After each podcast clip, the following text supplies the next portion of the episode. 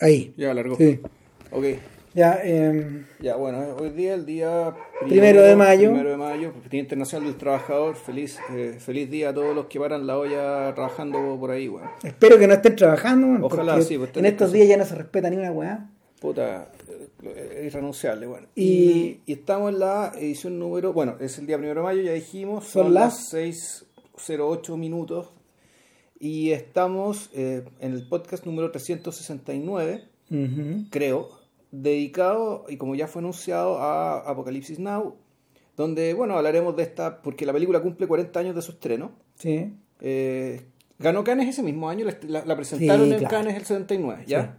Eh, claro, fue presentada en Cannes el 79 en su estreno, festival que ganó, y que además, para colmo, tiene, tiene una historia de filmación, yo diría acá, de- en realidad de, pro- de preproducción, postproducción y postproducción casi tan fascinante como la película misma. Única, claro. Es única, claro. Bueno, entre paréntesis, cabe- hay que decir otra weá. ¿Ya? Que. Ah, bueno, y además, perdón, vamos a hablar de eh, una- también una visión comparativa respecto a las dos versiones que conocemos a la fecha. Sí, sabiendo que se viene una tercera. que ahí vamos a explicar de qué a se explicar trata. de qué va la mano y todo el asunto. Eh, Bueno, pero te interrumpí. ¿Qué- No, qué- qué sí, decir? que como que en esta fecha se cumplen 10 años que estamos parlando con esta weá. como- Ah, Más sí, o menos. Sí, eso no importa. No, pero, pero es interesante, weón, que, pero, es que, pero es como, fue como en mayo, ¿no? De 2009, ¿no? Puta por ahí, weón. Sí. Sí, weón, puta, ahí estamos, weón. Y ahí estaremos, weón. Sí, Nada más, nada. pues, solo, solo esa mención a, a esa weá de fecha, digamos. Eh, a ver. Mm, mira, quizá habría que partir por el. Quizá habría que partir por el, por el presente inmediato. Eh, el fin de semana, o este lunes creo, Coppola se sentó con eh, Steven Soderbergh, que lo entrevistó en una... mm, se- fue, un- fue una larga conversación que ellos mantuvieron en el Beacon Theater en Nueva York eh, como parte de las actividades del Tribeca Film Festival. Ya. Claro, eran, eran Creo que este es básicamente... el Festival de De Niro, ¿no? Claro, Sí, eh, eh, eh, estos weones hacen. Desde, a ver, desde que se empezaron a cumplir 40 años de todas estas weas, eh, De Niro ha tenido el buen sentido de ir eh, invitando y convocando a, a distintas personas. Ya. Y el, además le sirve como para llamar la atención sobre el festival, para rendir un homenaje a su propia generación también, etcétera. Eh, la celebración más importante sin duda fue eh, la reunión de prácticamente todo el elenco de principales del Padrino, Ya. cuando se cumplieron 45 años hace en 2015. Ya. En 2015. Pero Con esa película en el 72. sí, pues 45 años. Entonces, Ah, 2017. de- pero en 2017, por bueno. No, en, en 2000, en 2000 y, y el año anterior se había el año anterior se había reunido se había reunido el elenco de, de Taxi Driver, que parece que ese es como el primer gran evento que hicieron. Y no es francotirador, fíjate. Es que todavía no, po. porque No es ah, del 76 francotirador. no, pues del 78. Ah, de veras, ya. No, claro, todavía no, todavía no era el momento, además que De, De Niro no... puta, la historia es media complicada de esa película y en el fondo no, esta la está haciendo en familia, ¿no? Ya. O sea, no es cualquier weá tampoco, no es cualquier película, etcétera. Tampoco, tampoco es un universo demasiado gigante. Eh, hace un tiempo atrás se hizo lo mismo con El Rey de la Comedia, de hecho en 2013. Ya. eh, pero ahí fue en el Museum of Moving Image. Claro, eso los 30 años. Claro. Eh, y Ya, hay- pero ¿qué es lo que se hace? en general se hace como una revisión y una conversación y se y sirve la- es la excusa para poder estrenar el- las versiones en 4K que Ya, están bien. siendo que están siendo restauradas una tras otra Ya, Una y esas que salen para, para video, o sea, para es para video y para también para también para los teatros que las quieran que las Proyectar en quieran- 4K, claro. que las quieran proyectar en 4K vía DCP etcétera Eh, está pidiendo que el próximo año va a ser el Toro Salvaje Claro. Pero la otra vez ya, ya me pareció ver el, la caja, ¿cachai? Del Apocalipsis Now Final Cut. Sí, claro. Para que sí. 4K. Sí, sí, está por ahí. No sé si la retuiteé yo. Mm. En fin, eh, el... eso ya te da una idea de la extrema densidad, eh, ¿cómo se llama?, de la cultura fílmica en la época. y de la manera en que eso se de la manera en que eso se se, se interrumpió, se complejizó o quedó un poco enterrado con la llegada de los años 80 con la llegada de, no sé, de, otro tipo de películas, finalmente, y de, y de otras producciones y de, y de otros, y, y, con los tipos, con los tipos repartidos eh, en otro tipo de negocios y en otros intereses, en el fondo. O sea, el, esencialmente el único que siguió trabajando a ese mismo nivel fue Spielberg nomás, durante, durante, durante esa década y la siguiente. O sea, eh, desde Coppola a Lucas, Scorsese y todos esos jóvenes hicieron un alto ahí. Eh, y, y, en cierta medida eh, es, una, es un raconto como de la culminación de, de, su primera década como creadores. En el caso de Coppola eso es, es, es más fuerte todavía porque, porque Coppola en realidad había llegado a trabajar a ese nivel muy, muy joven. Coppola, a ver, Coppola es del 39. Entonces, era un sujeto de básicamente de, de 30 años, sí, 30, 30, 30 años cuando se ganó el Oscar por Patton, a mejor guioning. Yeah. Y, y, se transformó de un director de cine independiente similar a, a, su colega Brian De Palma, que también hacía películas en esa época, con los estudios, se transformó en un... ¿cómo se llama? En una suerte de... Eh, era una suerte de alternativa para, para estudios que estaban buscando un, un director tras otro en El Padrino. Logra sacar adelante El Padrino a los 31, 32, más o menos, en ese, en, en ese periodo, y, y se vuelve millonario. Pues que no estaba en los cálculos de nadie, no, no estaba en los cálculos de ninguno de estos sujetos. Eh, toda esta gente, Coppola, eh, Lucas, Spielberg, Milius y, varios otros más que estaban dando vueltas, gente, gente amiga de ellos como Walter Murch, por ejemplo, o como Jack Fisk, que es el, o como, que, que, es como el colega de Terrence Malick, el gran amigo también de David Lynch. Eh, toda esta gente eran, eran sujetos de, de, la costa oeste y eran alumnos de la USC, de la, de la University of Southern California.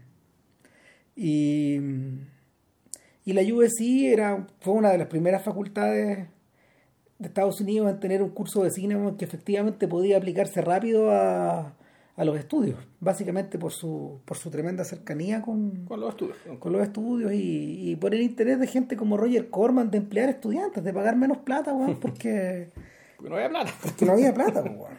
Y de pagar plata y hacer más películas, de pagar menos plata y hacer más películas. Entre ellos estaban estos universitarios y estaba gente como Peter Fonda o como Denis Hopper que...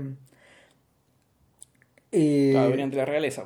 Claro, que eran, que eran que eran, que eran realeza de Hollywood, y, o el mismo Bert Schneider del que hablamos Eh, en el, en el podcast, anterior. Entonces, esos sujetos tenían, tenían el sistema en la sangre. Era lógico que se iban a mezclar unos con otros. O sea, en ese libro Easy Riders, Raging Bulls, el, el periodista Peter Biskin se concentra particularmente en ellos, pero también agrega a la mezcla gente como Buck Henry o como, o como Warren Beatty que, que también trabajaron a un nivel similar en esa misma época y suman a Robert Altman. Yeah. No siendo todos de un, no siendo de una misma familia en absoluto. Ya y, Forman, ¿no? Eh, que también cae por eso. ¿Quién? ¿Milo Forman? Sí, pues. Es, es, es, bien raro porque como que la primera película no fue Taking Off debiera formar parte de ese sí. mundo porque incluye a Buck Henry y todo. Buck Henry es como un coautor de esa película. Sí, pero, pero en realidad eh, en realidad esa transculturación de, de forma se produjo de forma más lenta. Cuando comentamos a, a el, cuando comentamos a Milos Forman, los filmes americanos de Milos Forman, en un podcast pasado ahí quedó, ahí quedó claro que en el fondo no, que no solo fue él, sino que fue también la influencia de Nicholson, fue la influencia de, de un montón de, de un montón de, de un montón de otra gente que lo, que lo barrió para adentro, de suerte que en la entrada de los 80 él, claro, él ya forma parte del establishment. Y, y puede emprender obras realmente ambiciosas. filme realmente ambicioso. Pero la diferencia con Coppola es que partió así. Partió con El Padrino, que hoy día es considerado una suerte de paragón cultural, aunque puta, en este mundo de Netflix donde todo parece estar preocupado de la hora y donde, donde la historia del cine se está licuando todos los días y donde no va quedando nada. Eh, que fíjate que ese es un tema para un podcast, para el podcast de la década que vamos a tener que hacer en algún momento. Eh, en, en esa, en esa estructura, eh, incluso el padrino que parece intocable, está bajo cuestión. De suerte que. De suerte que todo lo que. Todos los que de alguna manera nos embebimos de, de la familia Corleone, de sus subidas, de sus idas, de sus vueltas, de sus traiciones, eh, y que conocemos bien la película. De hecho, en su momento hicimos un podcast extensísimo sobre el padrino, por si lo quieren revisar, sobre el padrino 1 y el padrino 2 nomás. No, no, si hablamos, creo que hablamos de la trilogía completa. Sí, Sí, no, ya ni me acuerdo, pero, pero, pero si lo hicimos así, lo hicimos de taquito, weón, porque Sí. parece que ninguno de los buenos que hicimos el podcast vio la 3, weón. Pero en fin, para, para repetirnos el podcast. Eh, bueno, el, el- el tema es que eh, en esta en esta nueva realidad, digamos, eh, en la que el padrino incluso puede ser licuado, puta, pensando hacia atrás, hay ciertas cosas que cuesta más licuar. Eh, una de esas es Apocalipsis ahora, de hecho, precisamente hacia allá iba. ¿cachai? Cuesta más licuarla, weón. o sea, ¿Qué quiere decir licuar, Ram? ¿A qué te refieres con eso, weón? que, que en el fondo tú lo, tú lo convertís, tú lo convertís en un tweet, en un meme y listo, y se acabó esta weá. Pues no, no hay, no, no, no hay espacio más, no, no hay más espacio para la reflexión de, de- de- el, mira, el, el- es que, tam- es que- es que me tendría que, me tendría que ir a un expulso, pero en estos, en estos momentos, la discusión crítica de Endgame, por más que los tipos hayan tratado de trasladarla a los medios, está en las redes sociales. A eso voy. Y, y, y, y eso ha empobrecido la discusión de una forma que no te imaginas. Sí, bueno, de hecho, hay redes sociales por las que realmente no se puede discutir. ¿no? Y el, claro. Entonces, eh, entonces hay, hay, hay artefactos que son más resistentes a eso. Eh, hay ciertos clásicos de Hitchcock que han demostrado ser más resistentes. Psicosis está siendo extraordinariamente resistente esa weá. El, eh, lo- el- las otras películas que han sido resistentes son las de Kubrick, sorprendentemente. O sea, y, y dentro de eso Apocalipsis ahora yo creo que está, está en la mezcla. Y, y la y viendo las películas, yo las vi una después de otra. Ya. Igual como me- cuando, cuando me compré el Blu-ray hace mucho- un montón de tiempo, era como en 2010, ponte no sé, ni me acuerdo ya cuándo fue. ¿El Blu- el Blu-ray del Redux o de la, Mm? Se llama ¿O tiene las dos? The Final Dossier, una cosa así, no me acuerdo cómo se llama. Tiene, tiene, tiene las dos películas. en- Y creo, que- y creo que, y por lo que vi en la caja que va a salir ahora, tiene las tres. Claro, es que lo hacen con singles branching. Con Seamless Branching, sí. Sí. Con Seamless Branching, entonces no eh, po- podía almacenarlas, pero el punto es que eh, el, para los estándares actuales, el filme sigue extremadamente impresionante. Eh, alguien lo definía el otro día, creo que era Martin Sheen en una de las. en la- Coppola hace dos entrevistas largas con, con sus otros coautores, en el fondo. con dos de sus coautores, porque son muchos. Eh, una, una larga, hay una larga con Martin Sheen y hay otra muy larga con John Milius. El guionista. Y, y Martin dice que lo que en realidad a él le impresiona mucho de la película eh, y es la forma en que es la forma en que quedaron articuladas todas las escenas de guerra, sin efecto especial en absoluto, porque esas explosiones eran de verdad. Sí, claro.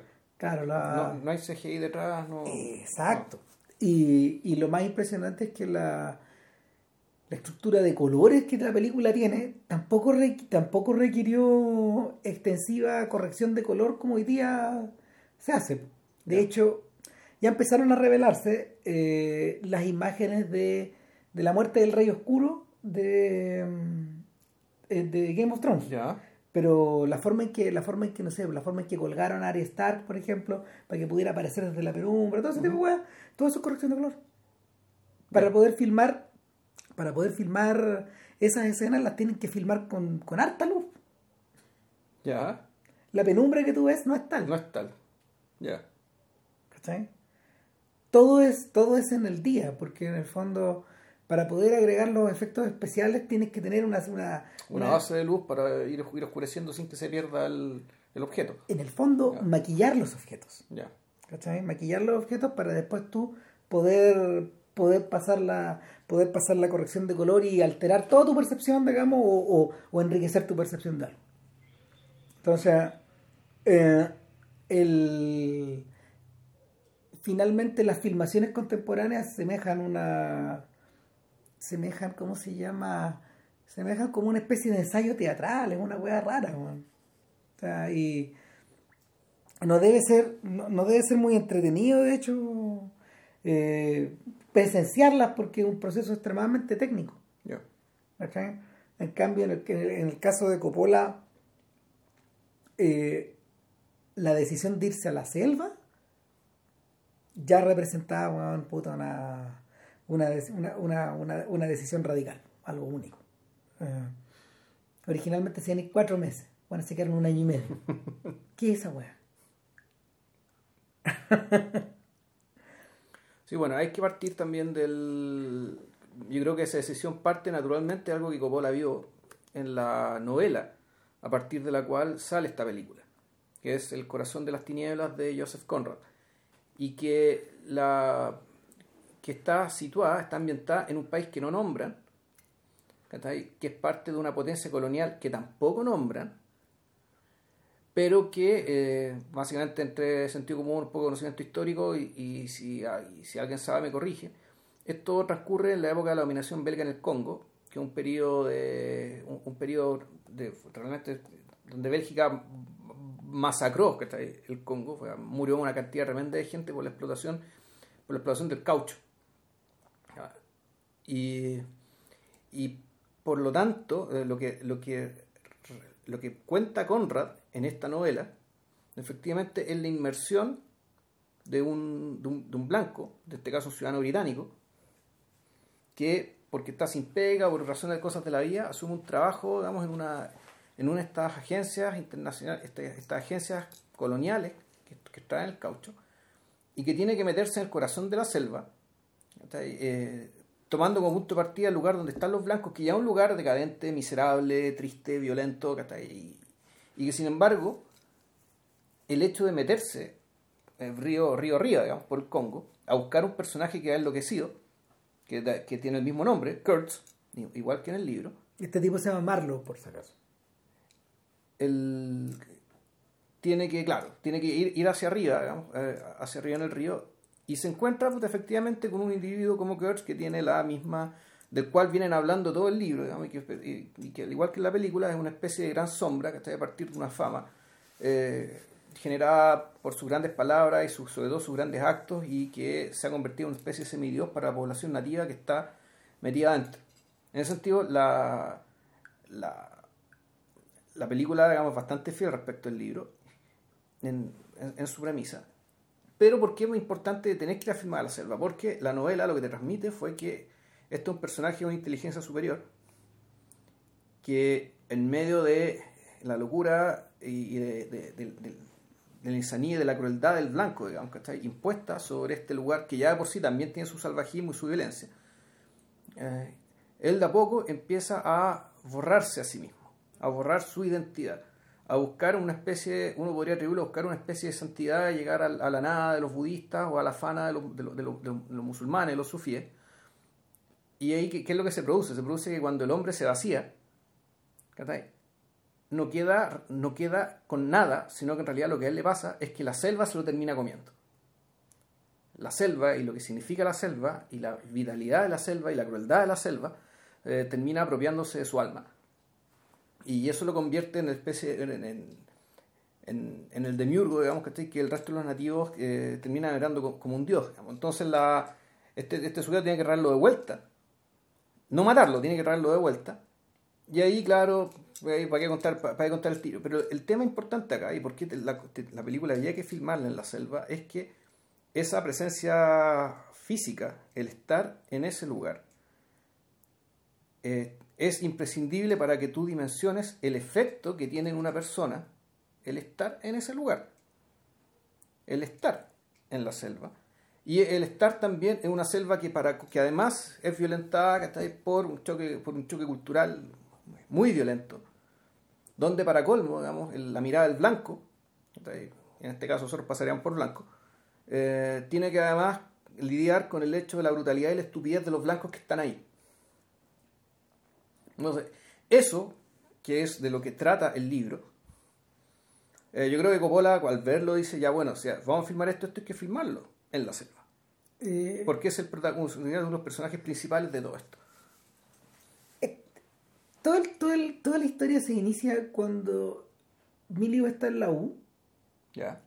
y, y están repartiendo mm, están, están, en un- están en una clase de guion y, él tenía un profesor muy muy complicado de guion no retuve el nombre pero pero era un sujeto que le había hecho clase a todos estos, a, a todos estos tipos y era compañero de George Lucas Milius eh, y Lucas era Lucas había sido estudiante en práctica en el set de You're a Big Boy Now el, el- la segunda, el segundo largometraje de Coppola.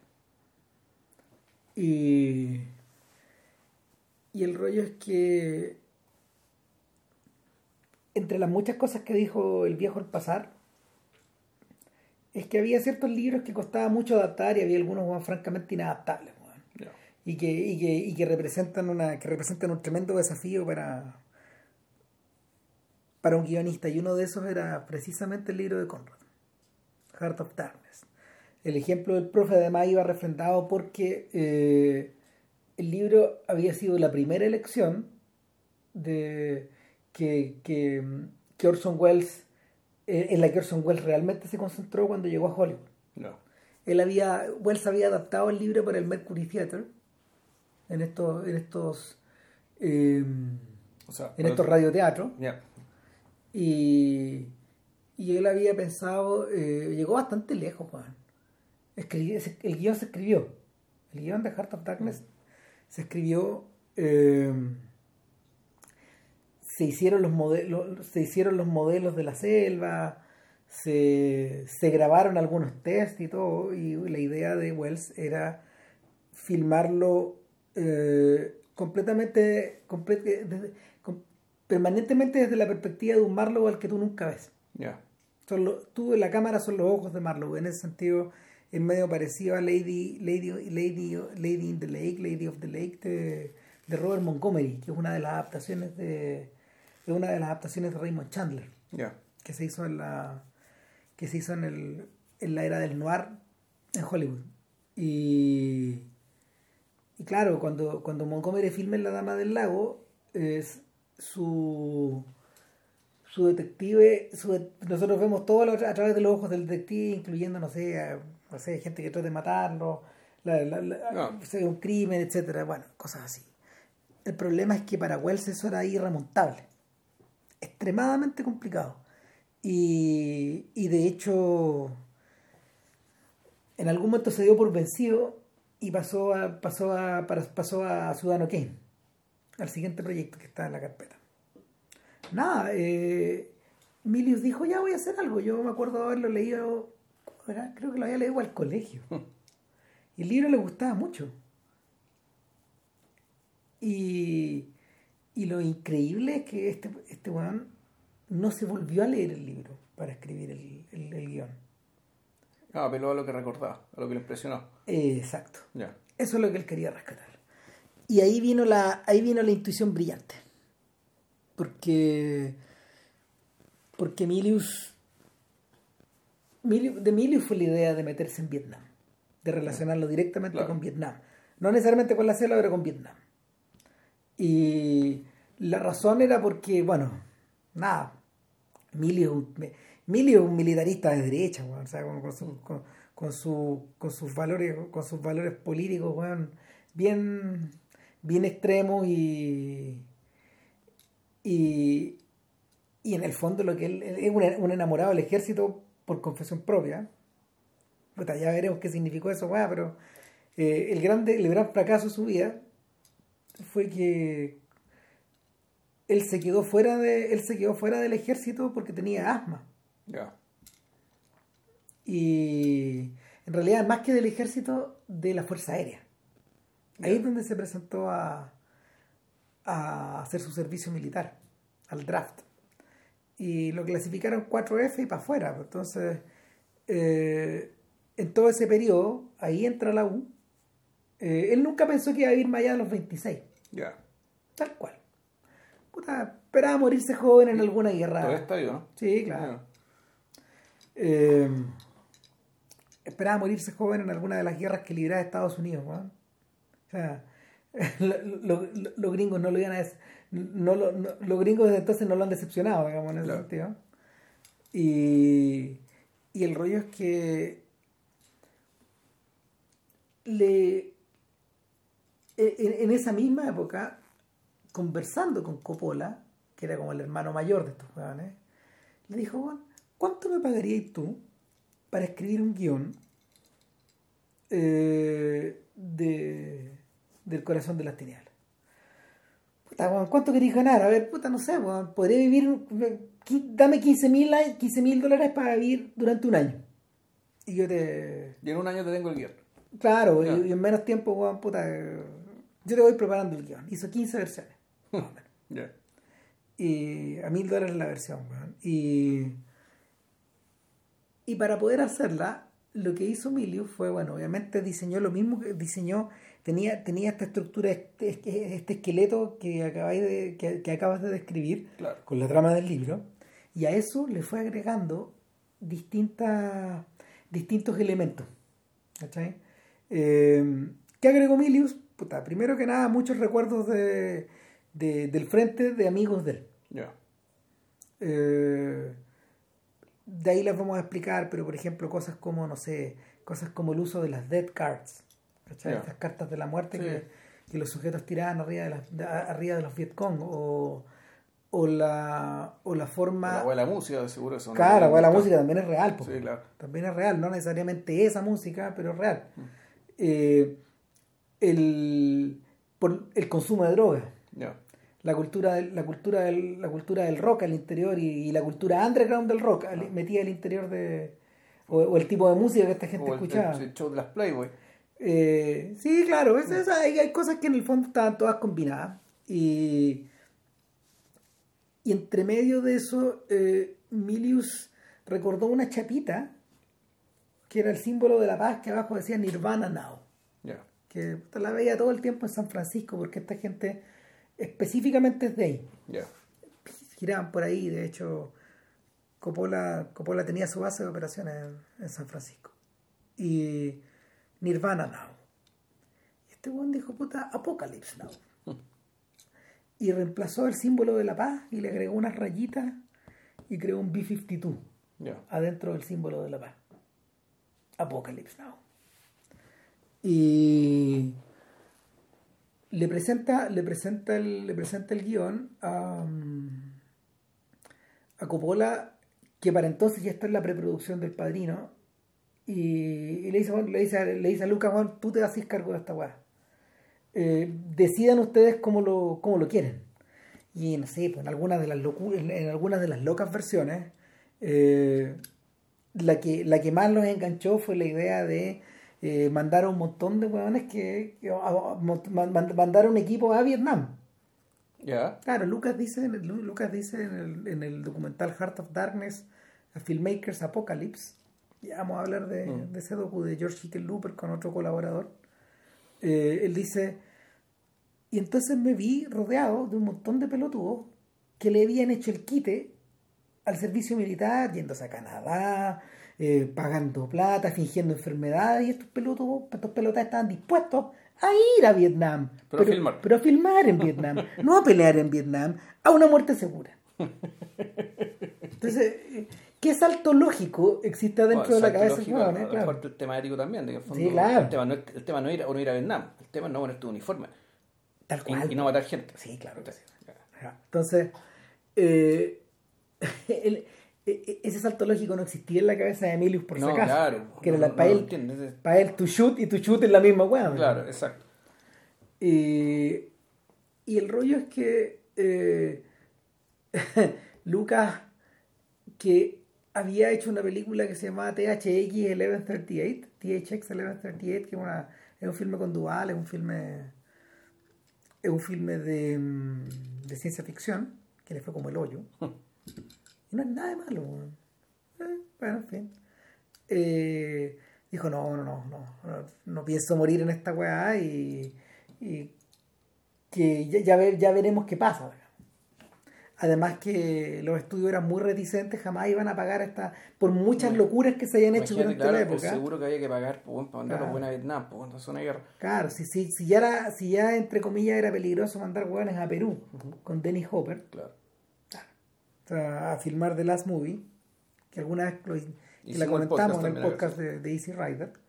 Eh, nada, el, el rollo es que el proyecto quedó durmiendo y finalmente Coppola lo volvió a tomar años después de, de hacer El Padrino 2.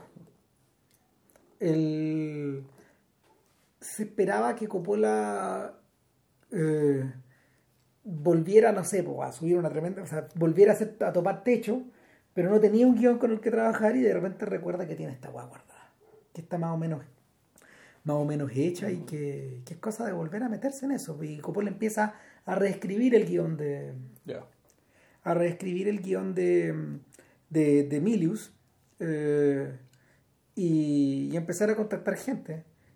Y su primera elección fue Steve McQueen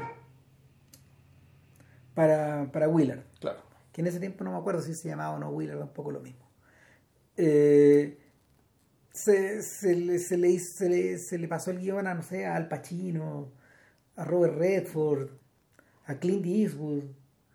Y de hecho, eh, originalmente, originalmente eh, Kilgore iba a ser Jim Hackman, ponte tú, algo así. Eh,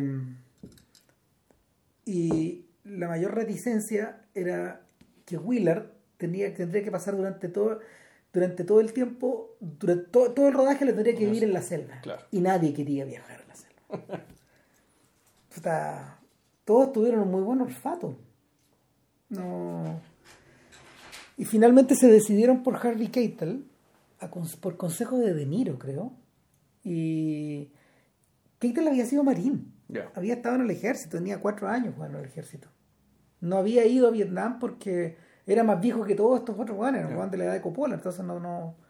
Y estaba fuera está sobre los 30 y algo, digamos. y estaba Sí. fuera y estaba fuera del draft cu- cuando eh, eh, en los 60 y todo entonces eh, era mayor que Scorsese de hecho que, que filmó diversas películas con él de joven Em, y nada la producción siguió adelante la producción siguió adelante eh, se, se hizo un tremendo acuerdo con con Ferdinand, Ferdinand Marcos Claro, la película se hace en Filipinas. claro y para eso había que lidiar con una dictadura Exacto. exacto. Ahora, eh, los gringos no estaban dispuestos a pasar un peso y ni un avión, ni nadie, ni colaborar con inteligencia, ni ni una hueá para hacer esta película.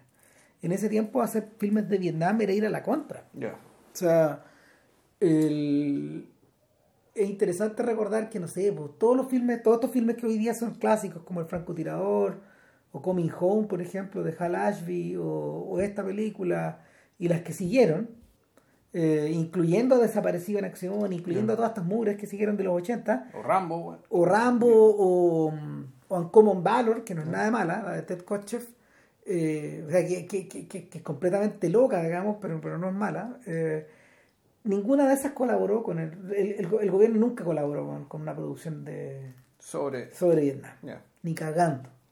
En el fondo es como dispararse con las Sí, pelotas. echarse. Claro.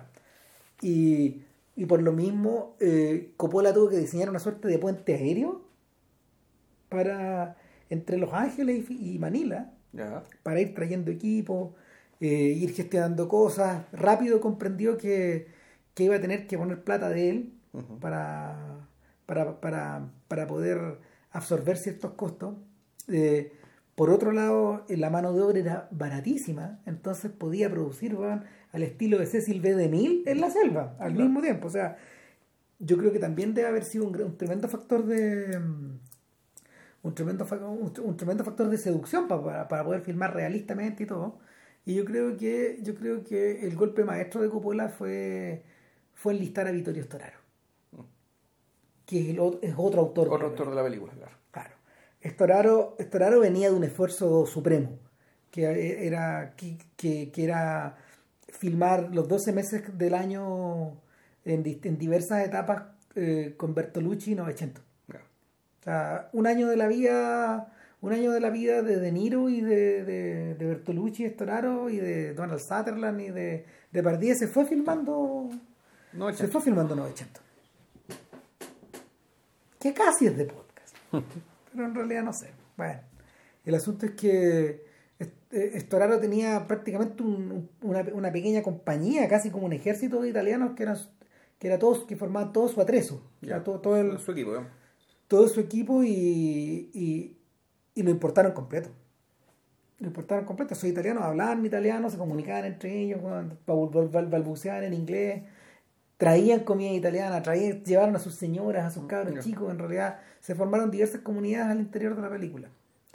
Y, y, y en ese momento también de Coppola finalmente hace la decisión final del cast, es decir, tener a, tener a Keitel por un lado, tener a, mm, tener a Sam Bottoms, que va a ser Lance, el, el surfista eh, el, el- el surfista que integraba digamos esta patrulla tener a, a tener a Chef que era Frederick Forrest un actor que era más o menos de la, de la familia de, De Coppola. de Coppola eh, incorporar a y, y- incorporar a esa familia a dos tipos externos en el fondo Ya. uno de ellos era el actor que hacía de Chief que creo ¿cómo, cómo es que se llama? Eh, Uh, no me acuerdo. no me acuerdo y el otro es, el otro la- es- Larry Larry Fishburne claro. Larry Fishburne de puta, que decía que tenía 17, pero tenía 14 años. Chuta. Con 14 años el se fue a meter a. Claro. Es que venía bien recomendado, porque el cabro chico es hijo de actor y nieto de actor. Ya. Entonces, hay una familia, había una familia en torno a él que lo apañaba y, y una vida en las tablas, en el fondo. Entonces, eh, los engañó a todos. Los engañó a todos, coleteó hacia adentro, weón, y, y finalmente, finalmente armaron esta. filman- finalmente armaron este grupo que se fue al lanchón. Eh, Nick Nolte hizo todo lo posible por convertirse en Wheeler. Nunca logró convencer a Coppola. Ya. Eh, ansiaba el rol. Pero yo creo que su físico es demasiado imponente. Ya. Demasiado grande. Claro. Y, eh, y llegaron, en, paralelo llegaron a un acuerdo con Brando. Ya. Y Con que naturalmente había trabajado en el padrino. claro, Ya. ahora Brando le dijo, cobro tres palos verdes y medio por tres semanas de trabajo. Después se arrepintió. Después, cuando Coppola se vio con temas de plata, en realidad eh, el weón cobró un porcentaje Chuta. y se hizo millonario. con, con- con esa, con, ese cambio de idea. O sea, recaudó millones de dólares Brando por Apocalipsis ahora. Eh, el rollo es que una vez que tenía todo eso, correspondía irse pues, y empezar a filmar. Parten filmando y como a las dos semanas se da cuenta que Keitel no es la persona. Ya. Que también es una presencia demasiado fuerte, demasiado com- demasiado eh, demasiado demasiado heavy en el fondo. No es el tipo de actor que el weón necesitaba. Eh, Coppola en algún momento se dio cuenta de que Willard tenía que ser un testigo. Así se lo explicó el papel después a Shin. Tú tienes que ser la persona que está mirando weón, todo el rato. eh, actuar reactivamente. Claro. Pe- Pero es interesante el equilibrio ese porque siempre la película es sobre Willard. Siempre. O sea, la película es sobre él, empieza con él, termina con él. El viaje es el viaje de él. Y, y claro, él, Harvey Keitel tampoco iba a competir con Brando. No. Eso, eso no es lo que iba a pasar. Yo imagino que lo que esperaban era un personaje aparentemente más, eh, no voy a decir más plano, aparentemente más vacío, aparentemente más moldeable, o en una, sí, es una presencia un poco, yo diría, más impávida. Y efectivamente eso Martin Chin sí lo tiene y Harvey Keitel no lo tiene. No lo tiene. No. Keitel es outward, es un weón que está afuera todo el rato. Sí, y con una energía bien, bien, bien, bien crispada también. Es un- es personaje es eléctrico. Claro.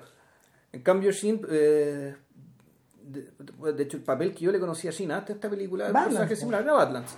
¿Cachai? Que era un personaje dentro de todo maligno, medio psic- psicopático, digamos, ¿cachai? pero que tenía esa misma impavide esa misma calma. Claro. ¿cachai? Esa misma calma aparente.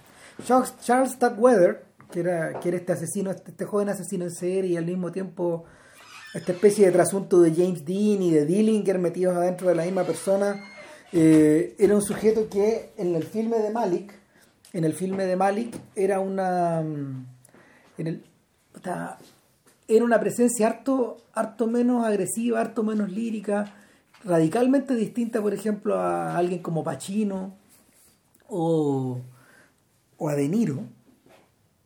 Eh, y que curiosamente es lo que también le había impedido al propio Chin poder hacer una carrera exitosa. Chin llega, Chin llega eh, como actor establecido, eh, casado con dos hijos, que ya sabemos cuáles son, digamos, y, y el, el rollo es que, pero, pero, pero al mismo tiempo llega con un severo problema de alcoholismo y de, y de tabaquismo. Y el, de hecho, en medio del rodaje la película le dio un paro cardíaco Exactamente. en Filipinas.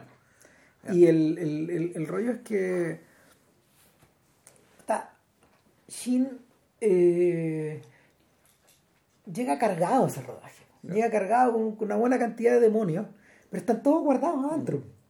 Y, y van emergiendo de distintas formas. En ese sentido, eh, la experiencia de, de Coppola dirigiendo a Chin es media gestáltica. Es decir, empieza, empieza a obtener, empieza a obtener cosas a través de una comunicación que es no verbal, de órdenes que no, no son, no son específicamente eh, teatrales o cinematográficas. eh, empiezan a pasar cosas.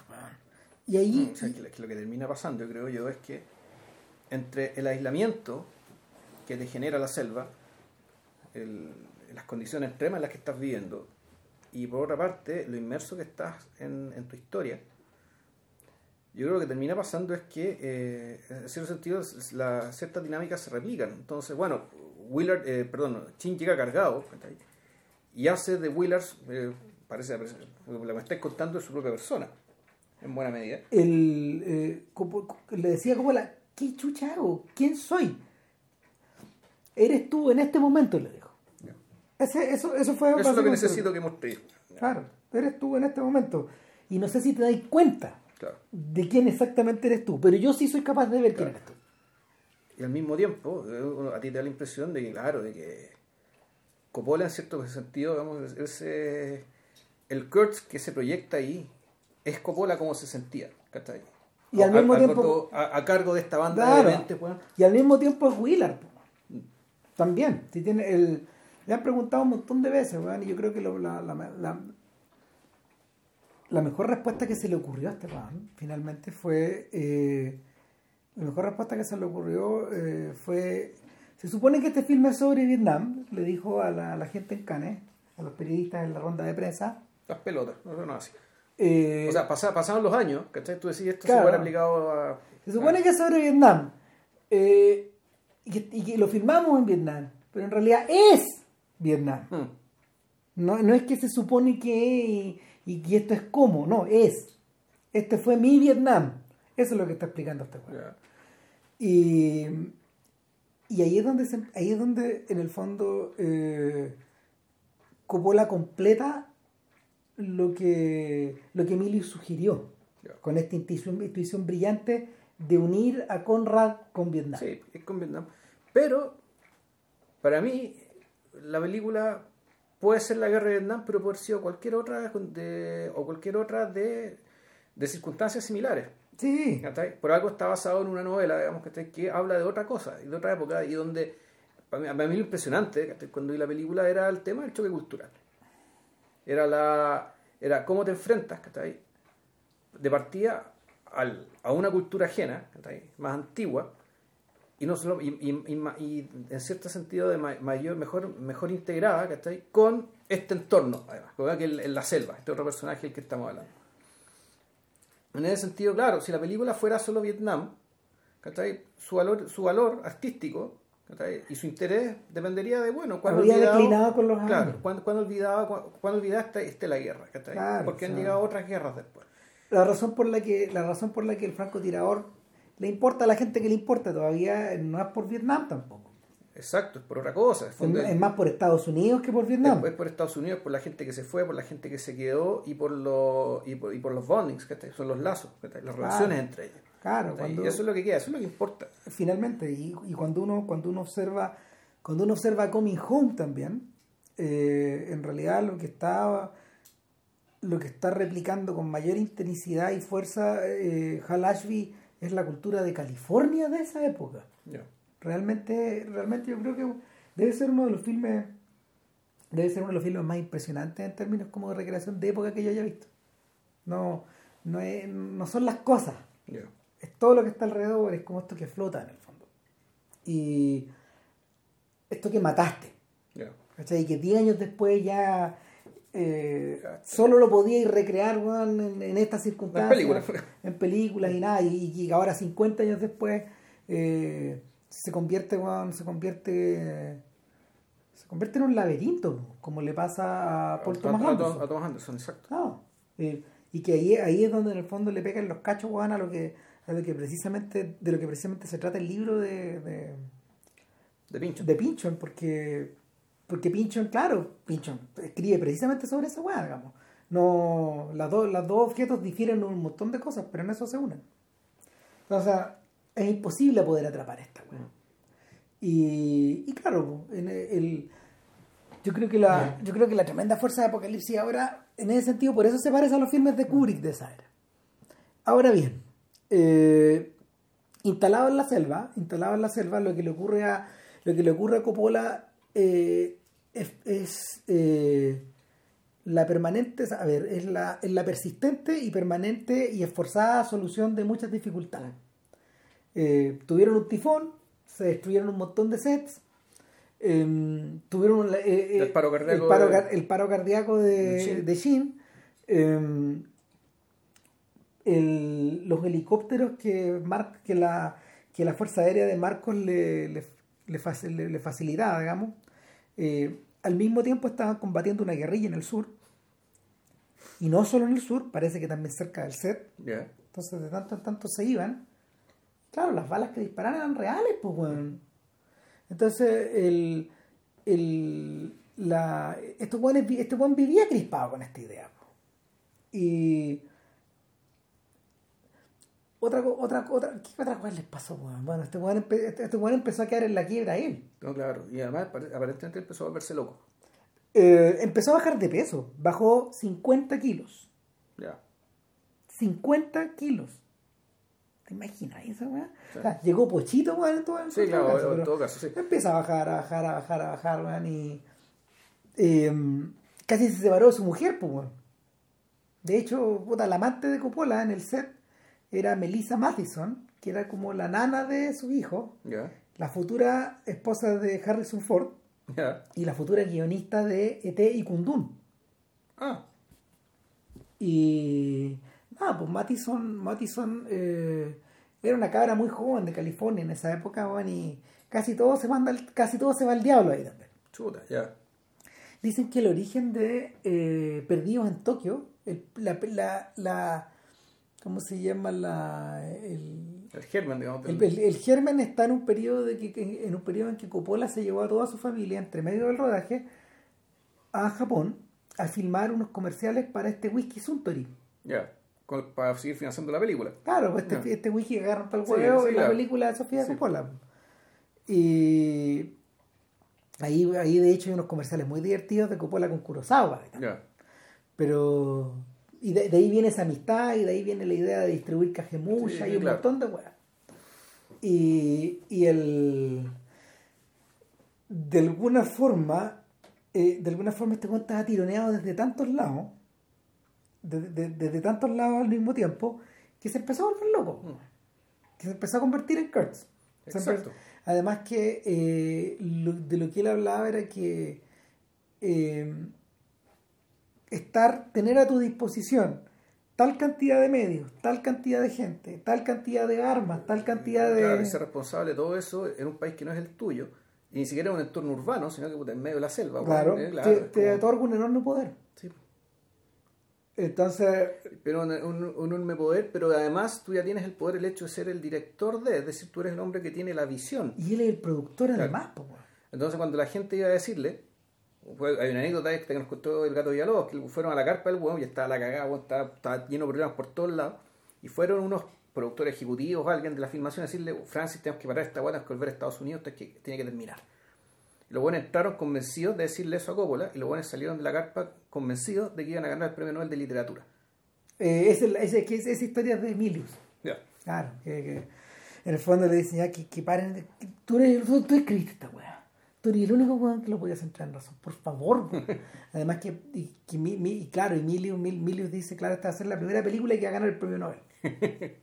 y eh, para entonces, claro, pues, Milius había sido llevado a la selva a seguir, a, a seguir elaborando este guion. A seguir puliendo, o sea, el fondo es- es, pulir, pulir tu guion, digamos, que te tenés, tenés que poner el, el pulir el guion, no porque esté bueno, porque esté malo, tenés que también lidiar con las con, con las condiciones del entorno en el que está, y las cosas que podéis filmar y tienes que filmarlas de otra manera, weón, Y como si eso no fuera suficiente, está el problema de Brando. Porque, porque Coppola comprendió rápido que cualquier weá que le escribiera a Brando no, no iba a estar a la altura de Brando. De- o del Brando Kurtz que él necesitaba creer. Era enfrentarse a un espejo que era demasiado No, demasiado, sí. exigente, demasiado atroz. de- eh, era la vara estaba demasiado alta para cómo él se imaginaba el final. Entonces no tenía final. Y, y peligrosamente se, se acerca se acerca la fecha de rodaje con Brando esas tres semanas y este buen rogando porque le dé una más. Y, y captó dos guapos. Primero que nada, Brando llegó inmenso. Ya. Cuando uno lo ve no está gordo, pero está como grueso, está Mm. como enorme. No, igual se ve cuando en la primera escena que aparece, cuando está acostado y, y- y empieza la conversación de dónde usted, Willard. Es como una montaña negra, po. Efectivamente, pues, o sea, un, es un cerro, vamos, un cerro acostado ahí, weón. Está muy bien hecho. No, la- lo que está en hecho es fondo el, el manejo de la luz para que nunca se le vea la cara. Claro. El fondo de la aura negra que le tapa la cara. O sea, el weón que decidió esa weá. Bueno. o, o, o fue Claro. Brando, o Estorar, o quien chucha, y así, Pero- weón. Pero gesto de genio. Bueno, ahí nos va a empezar a meter en los distintos detalles de. Eh, y, lo, y, el, y el segundo problema era que Brando no se había leído el libro, weón. Brando no se había leído el ni libro. el libro, ni el guion, ni una weá. No. ¿Ya? Entonces, ¿qué hago, weón? Le escribo, weón, como solía ocurrir en algunas películas de la última etapa de Brando, weón, le escribo el guion, weón, en las paredes, weón, para que el weón lo vaya leyendo, o dejo que improvise. Y, y dio un salto fe. Lo dejó improvisar. Puta, claro, Sí, weón, y, y en la... Pues sí, bueno, si el actor vivo más importante de aquel entonces, tenés que confiar en el weón, pues. ¿qué Pero claro? Sí, pues. probablemente, weón, uno de los dos o tres weones más importantes de la historia del cine en términos de actuación, nomás. O sea, al menos vivo era el más importante. Sí, que está ah. ahí, que está ahí. Que tenés que confiar en el weón, porque es. Mm, Claro, entonces. eh, y el, lo así, claro, lo hizo interactuar con, con Willard, pero también con Hopper. Con Willard, con Sheen era muy receptivo y muy cariñoso. Con Hopper era todo lo contrario. Ya. Hopper lo sacaba de sus casillas. Solo por estar ahí. Chuta. Ya. Solo por estar al lado de él. Nadie entendía por qué. Entonces, eh, ¿Pero era la persona Hopper o era el personaje de Hopper? Porque el personaje de Hopper efectivamente es insoportable y es un personaje muy lamentable. Y, y y y está, muy, está muy bien traducido, digamos, del personaje de la novela, que es un ruso. ¿cachai? Que es más o menos igual de abyecto, igual de autoanulado, e, e- igual de molesto, ¿cachai? como un mosquito que, que anda weando. bueno, el bufón de la corte. Sí, Eh, no, encuentro un personaje fascinante, porque para pagarla más, digamos, este weón tuvo la intuición de llamar a Hopper. ya. Hopper estaba en esa época, esa, esa época weón, sumi- sumergido en las drogas, hecho mugre, weón. venía de Berlín de filmar El amigo americano. Ya. Estaba hecho papa. Y, y el. eh, probablemente el peor momento de su vida, dice el propio Hopper. Ya. Entonces llega un poco en las mismas condiciones. eh, y, y inte- interesantemente, Coppola trabaja con la misma lógica con él. Solo improvisación. Sí. En el fondo, ahí te das cuenta, la, en ese sentido, la, aquí me puedo acordar de el querido mes de agosto, ¿cachai? De cómo la ficción, en el fondo, no se, no, no se opone a la realidad, no refleja la realidad, sino que en realidad la ficción nace de la realidad de manera orgánica. Claro. Y el gran arte sale así, ¿cachai? Es una cosa que es como, un, es como un arbolito que sale de la tierra. Claro, por contraposición, por ejemplo, Shin explica que eh, mientras él iba buscando su personaje, bueno, iba haciendo su proceso interior, bueno, estaba, él estaba completamente obnubilado en las primeras semanas de rodaje con, con la secuencia de, de Robert Duval. Ya. Porque, porque Duval lo hacía todo de una. Ya. Y perfecto. O sea, eh, eh, ah, iba- venían, venían, en el, venían en, el, en el- en el helicóptero, se bajaba y ya, ya, ya estaban en el rol, pues, arriba del sí. helicóptero, se bajaba y la toma empezaba, bueno, y era un master shot, el weón no Sí. paraba, weón, y, y, y su, su capitán Kilgore, que, que, puta, yo creo que eh, uno de los personajes, es uno de los personajes más memorables de la película, lo es Sí, claro. pero al mismo tiempo eh, Kilgore representa una Kilgore, Kilgore, Kilgore es el balance perfecto entre el asesino y al mismo tiempo la caricatura Sí, po. y, y por lo mismo no podía eh, es, es- es caminar es caminar por el por el filo de la espada No, claro, bueno, que Kilgore, para efectos de la lógica, de, de la lógica que está descubriendo, de lo que está descubriendo Willard respecto de su objetivo, Kurtz, ¿cachai? dice, bueno, a este momento tenemos que, eh, te- tenemos que tenemos que eliminarlo por asesino y por loco. Puta, y resulta que llega, se encuentra con Kilgore, que también es un asesino y es un loco. Entonces él dice, bueno, si este weón también es un asesino y un loco y no lo quieren matar, y este otro weón que es un asesino y un loco, si lo quieren matar, no, no se habrá hecho. Hay una razón distinta. no, Esa claro, no es pero se lo pregunta Claro. Bueno, I wonder what they had against her Kurtz. Mm. Le dice, Claro, el- ¿qué pero, chucha tendrán contra este weón? pero es distinto que han hecho. no- fondo sí. el problema no está en él. No, el no, problema ¿qué- está qué tienen con él? El problema está en los que tienen con algo, digamos. Entonces, Claro, claro. Y, y, y sabéis que ese es un buen, ese, ese, ese es una, ese es un buen punto de, ese es un buen punto de entrada, digamos, a describir, a partir de escribiendo esta weá. Porque, a ver, yo con los años tiendo a pensar de que este es un filme circular. ya. Y esa es la razón por la cual eh, por la cual Coppola eliminó los créditos de entrada y de salida. ¿Cachai? Alguna vez hubo créditos de salida. eh, la Por versión- circular entiendes que, quieres decir que eh, en cierto sentido Willard termina tal cual como empezó ¿Sí? y que su estado mental, digamos, al principio vendría a ser el mismo estado mental del final. No, no, no, no, no. no. Entonces, Eh, es más, es más práctico todavía. ¿Ya? La película empieza, la película empieza en la última escena de la película. Vuelve a empezar. Es un círculo. ¿Ya? ¿Cuáles son las pistas? Las pistas son que eh, en la primera escena de la película, después de que uno ve, después de que uno, después de que uno ve esta toma frontal Del, de- del incendio. del barrido con napalm, de- con gasolina, eh, Con la, con la canción de Doors. claro, eh, uno ingresa en la ingresa en la pieza que Willard tiene en Saigón, en este hotel, y se empiezan a fundir diversas imágenes. Claro. Y uno ve lo que uno siente que es un flash forward. Es Willard en la selva. Claro, en Hay realidad un, es inserto, la, hay un inserto de Willard en la selva y hay un inserto de, de la estatua budista, de la estatua budista. del rostro budista. ¿Cachai? Eh, al revés, en la última escena de la película, cuando se vuelve a repetir la, la frase de horror, de Sí. horror, eh, uno observa, ¿cómo se llama? Uno observa al... Uno, uno, uno se devuelve a la, a la primera escena, uno vuelve a observar a... A la estatua budista con O sea, uno vuelve a observar la estatua budista, pero, pero entre medio vemos al, vemos al Willard adentro de la pieza otra vez. Sí. Eh, ahora, lo que yo recuerdo, además, pero hay una, hay una diferencia, no sé si es importante, o al menos me estoy equivocado, es que la primera vez cuando aparece el rostro de Willard con la estatua budista, el rostro de Willard está al revés. Está Eh, invertido. Sí, está invertido. Está Al, final no.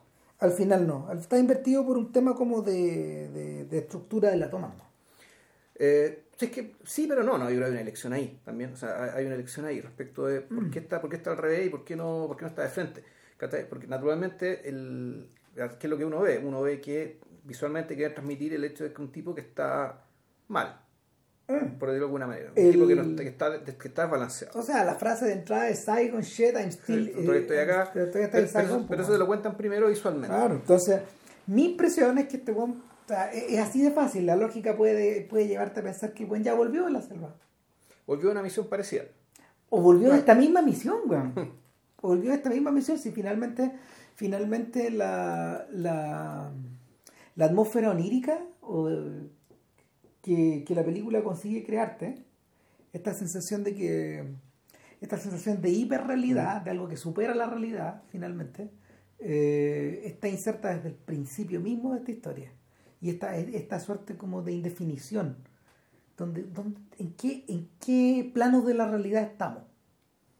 Eh, puede haber vuelto de una misma misión o puede haber vuelto a esta otra Uno misión. podría decir que el corte en realidad se produce cuando el weón empieza, termina la canción de Doors y él termina llorando. Claro. Se produce, un- se produce, el, se produce el corte y lo vienen a buscar. Y ahí es donde empieza la misión. Y uno podría, uno podría interpretar que, claro, que todo esto que vimos al principio es la vuelta de esto que acaba de empezar. Puede ser el Puede ser, principio, puede ser claro. el final, pero la, la película se muerde la cola. ¿Cachai? Y, y está ahí, pues, está, está, está, está- esta sensación de que, sobre todo para el que ya la vio la primera vez. Y que como que, como, no sé, pues, repite- y sobre todo, sobre todo cuando, como hice, como he hecho un par de veces, he visto las, do- las dos versiones, me he repetido la película después de verla al tiro Ya. y te refrenda, esa- te refrenda esa idea, tú decís, chucha, man. Mu- mucho, o sea, sirve, sirve de mucho, claro, sirve de mucho la canción también. Que es una decisión brillante, weón. Es brillante meter esa canción, weón. La The End en esa época estaba medio olvidada, weón. Ya. Habían pasado cinco años weón, de la muerte de de, De Morrison. de Mor- no, miento, más, como 6, 7 años habían pasado a la muerte de Morrison al momento de la filmación de la película. Y, y Coppola originalmente eh, había comisionado a eh, su equipo de, de montajistas para que mm, para que utilizaran canciones que Emilio sugería. Y ahí estaban las canciones de los Doors y optaron porque hu- hubiera muchas canciones de los Doors en el workprint original, sé que dura como 5 horas y media. Y finalmente decidieron borrarla. Porque. Y, y solo dejar esta. Ya. Eh, por un tema, yo creo, bueno, también de, también de dimensiones, de ambición, de estructura. Es una obra maestra la canción. Sí. Eh, eh, eh, es, la, es la mejor prueba de que en el fondo sí. Pese a que Oliver Stone weón, y las radios hicieron lo posible weón, por caricaturizarnos al máximo de Doors, es una banda mayor. También eras capaz de hacer esto. Claro, es una banda mayor. Y, y el, el, el mismo Coppola dice, bueno, yo fui compañero de estos weones. Cuando yo estaba, cuando estaba estudiando cine, la gente se olvida eso. Ya. O sea, eh, todos estos buenos eran estudiantes de cine, todos. Y, y el y cómo se llama y, y, y, y Morrison mismo era hijo de un almirante importante que, que estuvo en Vietnam. Ya. O sea, el, la, la actitud contestataria de Morrison, weón, de verdad era una gira en el traste weón, para estos viejos. Y, y era, era un cierto riesgo que el weón corría también. Más de. a- a- aparte, aparte, no sé, pues, de, de, de toda esta, de toda esta, de toda esta mistificación como Dios rockero y toda la weá, toda la weá que hoy día uno puede barrer abajo en la alfombra, digamos, en, en ese sentido, en ese sentido, claro, ver es, es divertido, ver la película hoy día te sube a dos Ya. y, y le, le intensi- intensifica la experiencia. La única otra canción pop que hay Es su Es- CQ. mm, eh, eh, pero miento, hay dos más, es Sí. Suzy Q y Satisfaction. Claro. Son esas tres canciones nomás que se escuchan. eh, pop de la época.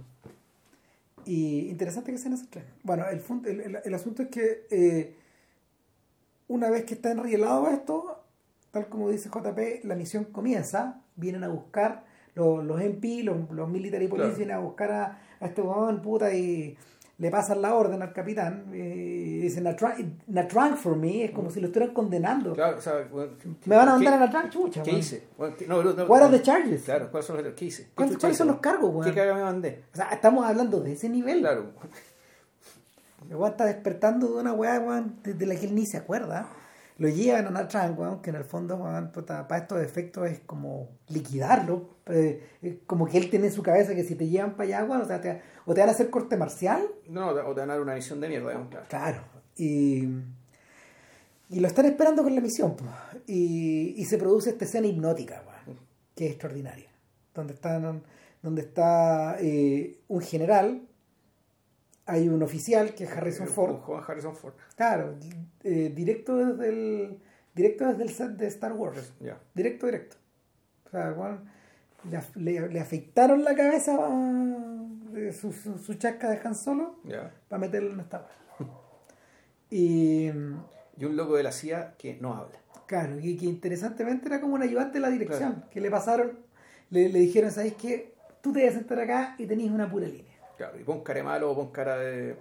como de aburrido, como de.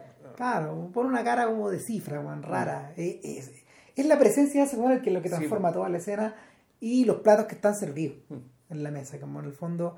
eh, eh, y, y- y- y en, y en esta ocasión me fijé que hay colgados en las paredes.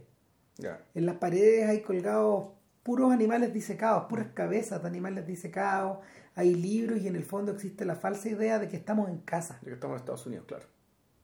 Estamos en Texas, weón. ser- Claro, claro, y que, y que diablo, te estamos desde, desde, la patria misma, te estamos encomendando esta misión.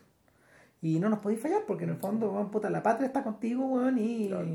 Y ahí está toda la descripción respecto, eh, eh, está la descripción inicial, el comienzo de lo que va a ser uno los- una de las líneas de la película, que en el fondo es la información que Willard absorbe acerca de su objetivo. Claro, Ya, entonces dicen, bueno, aquí tenemos un hombre excepcional, ¿cachai? Puta, el mejor oficial que ha salido de Estados Unidos, en la historia de Estados Unidos, pero resulta que se volvió loco, bueno, y está, y está- y- y no tiene ningún control y sus métodos son absolutamente cuestionables. el coronel le está diciendo como si cada línea fuera un cuchillazo en su corazón. pues. Claro, porque además hay un tema de admiración, e incluso admiración medio homoerótica.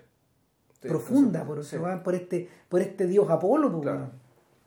puta, Sí. claro, una foto de Marlon Brando, no, no va a decir flaco, pero sí, ah, ahí- Sí, él- es una foto de, de la época en que él hizo Ref- eh, Reflections in a, on a Golden Eye, la película de Houston, donde él justamente interpreta a un oficial homosexual.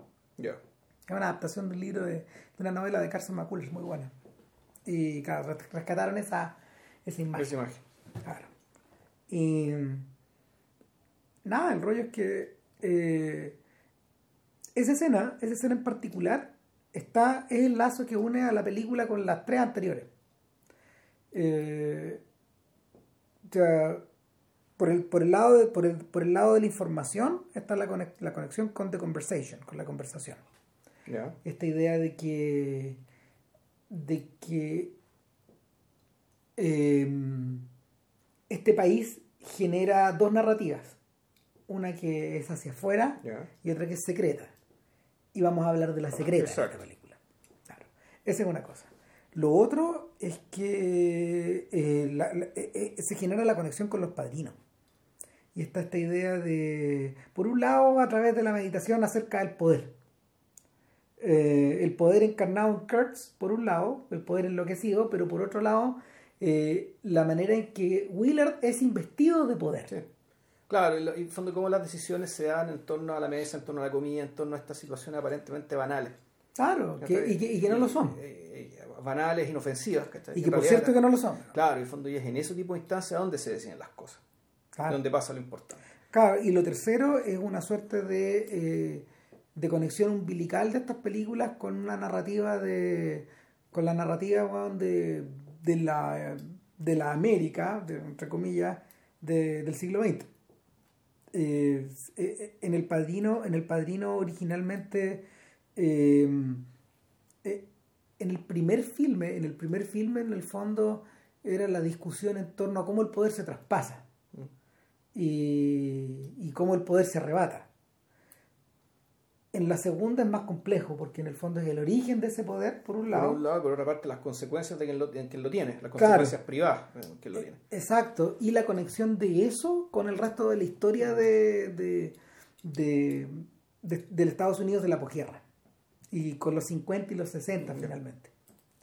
Eh, es por eso el énfasis de es por eso, es por eso el énfasis de Coppola de conectarlo con Cuba, Con Cuba, por ejemplo, y de, y de conectarlo con de conectarlo con la con los testimonios antinorteamericanos o sea, de, de la comisión de actividad antinorteamericana etcétera Eh, Sí, pero en el fondo pero hay una observación, la observación que hace, que hace eh, Michael Corleone sobre por qué los cubanos va a ganar- van a ganar. sí. Es más o menos la misma observación que hace Kurtz respecto de la gente, la gente de Vietnam, digamos, con su, con la anécdota que está ahí sobre la, son las vacunas sobre la vacuna.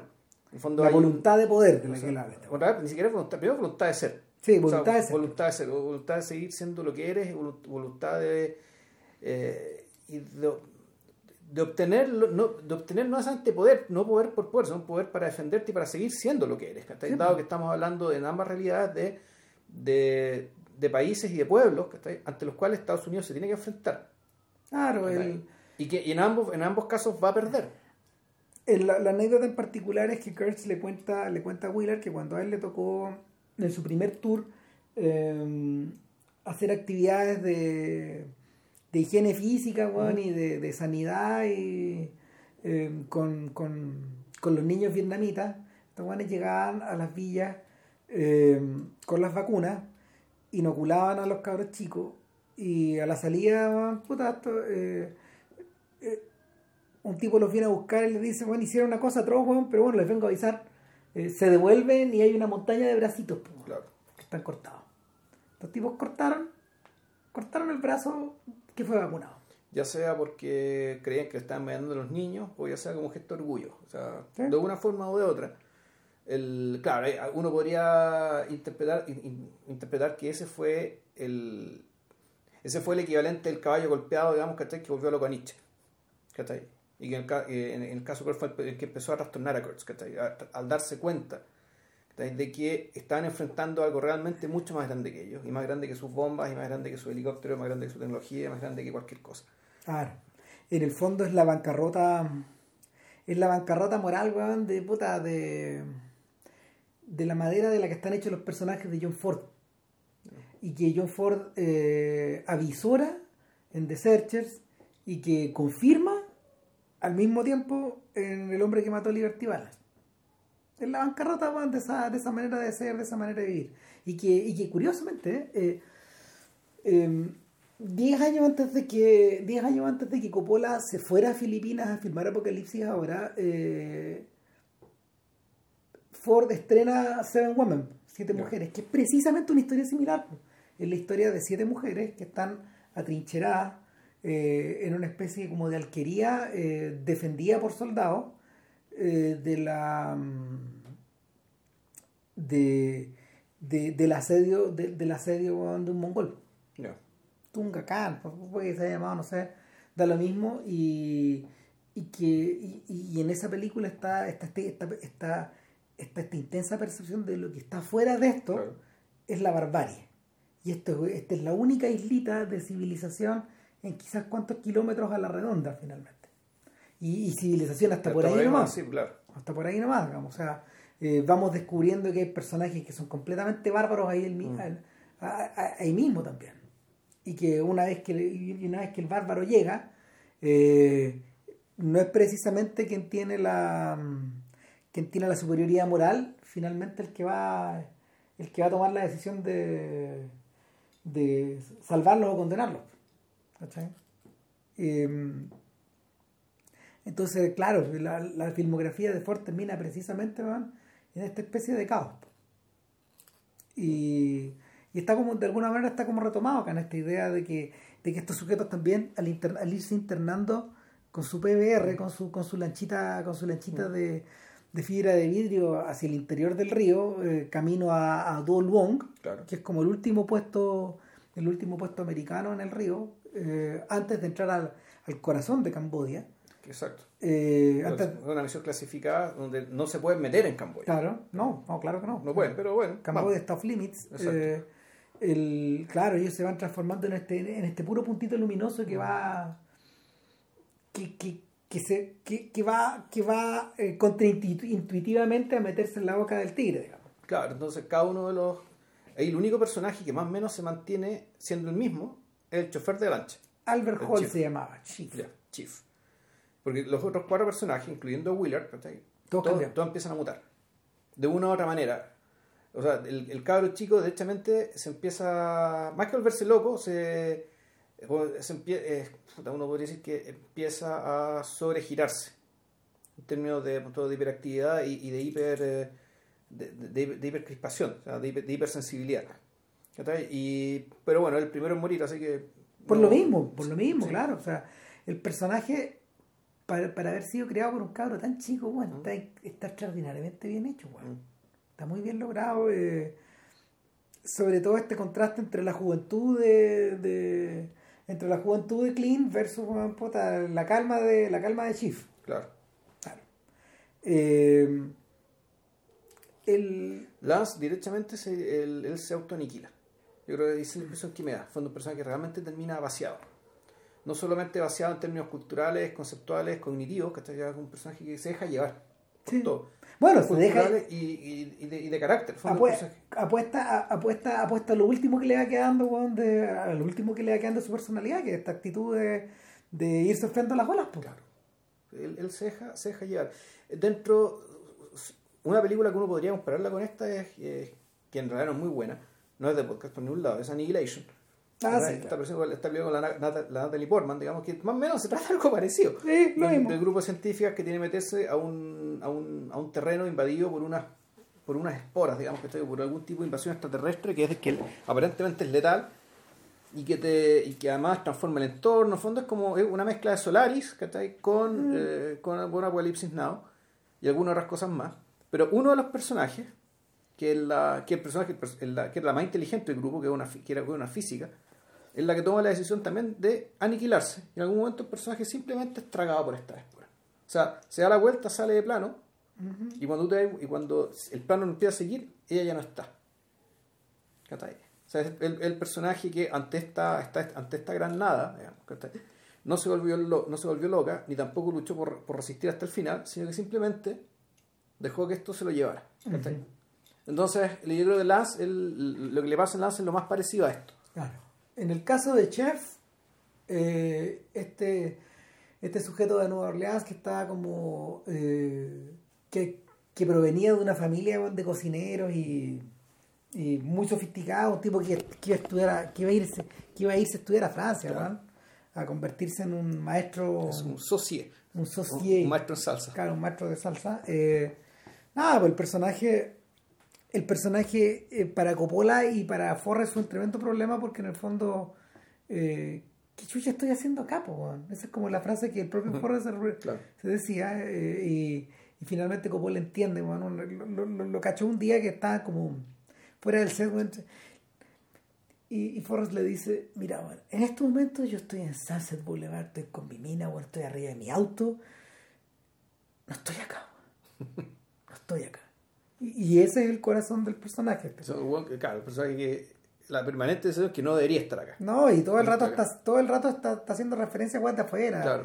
De- está se- fantaseando con, con, el, con el otro lugar, digamos. Claro, sea, sea, sea queriendo bajarse de la lancha para recoger mango y hacer un, hacer un postre, eh, donde casi se los come el tigre en esa escena maravillosa, Claro, donde- de verde y azul. Sí. Oh, se pasó. Eh, no, eh, el, el, el- el- árbol, ese, ese descenso por ese árbol, esa raíz que sale, sí, increíble. que, pero que es curioso, ¿cachai? Que siendo una película donde supuestamente se trata del poder de la selva, ¿cachai? Ta, ta, ta, es la única escena que tiene esa característica, esto de los personajes reducidos a su expresión mínima, Sí, ¿cachai? En medio de, de este entorno, ¿cachai? Este entorno apabullante. claro.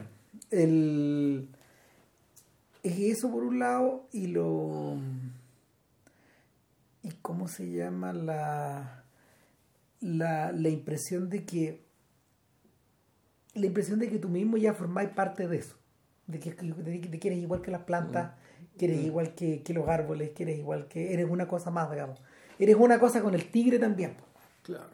Ya, claro, y por lo tanto, y, y así nace, y así vives y mueres, ¿cachai? y así Por te va pues, o sea, tu, ese, tu, tu vida, digamos, que está ahí, ahí cobra un nuevo significado, es menos importante, ¿cachai? Importa menos, es nada, ¿cachai? Pero, tú estás ahí, ¿cachai? En ese, sentido, está. en ese sentido, una película que es, muy es mucho menos combativa, por ejemplo, que Aguirre, que es un filme del cual Coppola sacó muchas lecciones, Sí, claro. y eh, que una película como Fitzcarraldo, que O como la misma de, la misma que hablamos de Hopper. claro, que La de las de claro, las movies. Que también no cabe duda que este weón la vio. Sí, claramente. Entonces, Y eh, llevó al weón que la hizo, además. claro, para por esa misma razón. Sí. eh, a interpretar una versión de este, de, este- de este- de este sujeto. Entonces, eh, nada, eh, dentro, dentro, de este, dentro de esta estructura, alguien como alguien como Schiff, el, el- piloto de la el piloto de la mm, de la lancha, eh, puta, es, es el weón que mantiene el orden, es el weón que mantiene el comando, es el weón que en el fondo define que este lugar va a ser civilizado Claro. eh, a pesar de que nos vamos internando donde vayamos. Donde está, claro. Entonces está, por una parte, este- este- el- es un entorno, entre comillas, salvaje, de este lugar civilizado, donde, y donde además tenemos el conflicto entre esta tripulación, que por otra parte es de la, es de la, es de la Marina, es de la Armada. Sí, Willard es del ejército, y es un otro. Por mucho que sea el mismo ejército, ellos eh, siempre es un otro. Sí, Nunca es uno de ellos. es el pasajero. Es un pasajero y, y, y eso además permite el hecho de que en realidad Willard, su verdadero compañero de viaje, es Kurtz. Sí, fondo, es la información que recibe de Kurtz. El personaje el que cree, cree conocer, cree entender, incluso ya cree saber más de lo que, las- de, de- de lo que los documentos tiene, que, tiene, que tiene ante sus ojos. es interesante, es interesante esa idea de que en el fondo eh, el pasajero invisible de esta lancha, el, el sexto weón, Claro. de esta lancha es, Kurtz. O, o es Kurtz o el fantasma de Kurtz. Ah. Es un fantasma, una presencia. Un, Y, y es pesada, sí, es pesada, impera, impera por sobre todo, si de hecho te da la sensación de que eh, Willard va siendo testigo eh, de la forma en que el mundo tal como lo concibe Chief se va transformando en el mundo tal como lo concibe Concibe Kurtz. Kurtz. Exacto.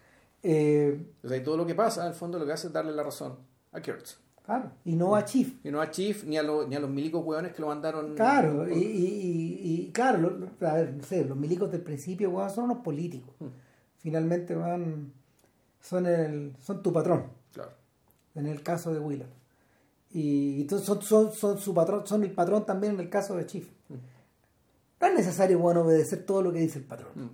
O sea, sobre todo si está on your own, so- sobre todo si está Sí, ahí. es como lo que decía de la colonia en Chile. Pues acata, pero no se cumple. El rey sí, claro. que acatar, está la pero como está la concha de su madre, que no tiene que Ah, saber. ¿cuándo weón. vas a ver? Claro. Y el, eso. Y sin embargo, sin embargo, el, este intento loable y racional de Chief por mantener el orden adentro de su lancha, weón, finalmente se revela mm, no se revela fútil, pero se revela inútil. Claro, o sea, es algo noble, es algo que vale la pena intentar, Sí. pero claramente está, está, está ahí. O sea, al fondo, la, todo lo que pasa, todo lo que se van encontrando, tanto en las dos versiones, lo, que, lo, lo único que hace es desmentir ¿cachai? el intento de mantener este orden, esta vía civilizada, estos valores, puta, esta American way of life, eh, thinking, ¿cachai? Y, O- o surviving. o survival, claro, porque en el fondo la, tú lo que estáis viendo a lo largo de toda la película ¿cachai? es precisamente de- desmentidos. Partiendo por Kilgore, que esa cuestión ya es insanía total. ¿cachai? Es una, es una insanía pero que está ordenada. Sí, está ordenada en virtud de Kilgore. O sea, Claro, Kilgore mantiene el orden. Kilgore para poder hacer su pega necesita estar en este estado alterado. La pega que le mandan también, si él, él también tiene patrones. Claro. en último término. Y, y, y cada tanto, weón, echa su canita al aire, weón, y, y lo, lo, atroz de, lo atroz de la película es que eh, su secuencia más espectacular, una de las grandes secuencias espectaculares de la historia del cine, bla, Sí, bla, bla, bla, bla, etcétera, eh, es motivada, no por la patria, sino que por el surf, weón. Charlie O sea, Don't Surf. Es por las dos cosas. Es Claro. por- porque tiene que llevar el bote, tiene que llevar estos para que sigan su misión. Pero podría, podría dejar en otros pu- podría Claro, había, otro punto más, pues, pero en este punto, puta, salen la- las olas que eran para los dos lados. Ah, no, tenemos que ir para allá. No, claro. Pero, weón, pues este lugar- esa va la controla Charlie. Ah, lo hacemos cagar, weón. Charlie ya. Don't Surf, po, weón. Claro. De hecho, weón, la weá que gritó este fin de semana Duval, weón, cuando, ya casi de 90 años, weón, cuando, cuando lo invitaron ahí a, a la a la presentación de la película, estaba ahí con De Niro, weón, y como que se despidió con esa frase. ¡Ah!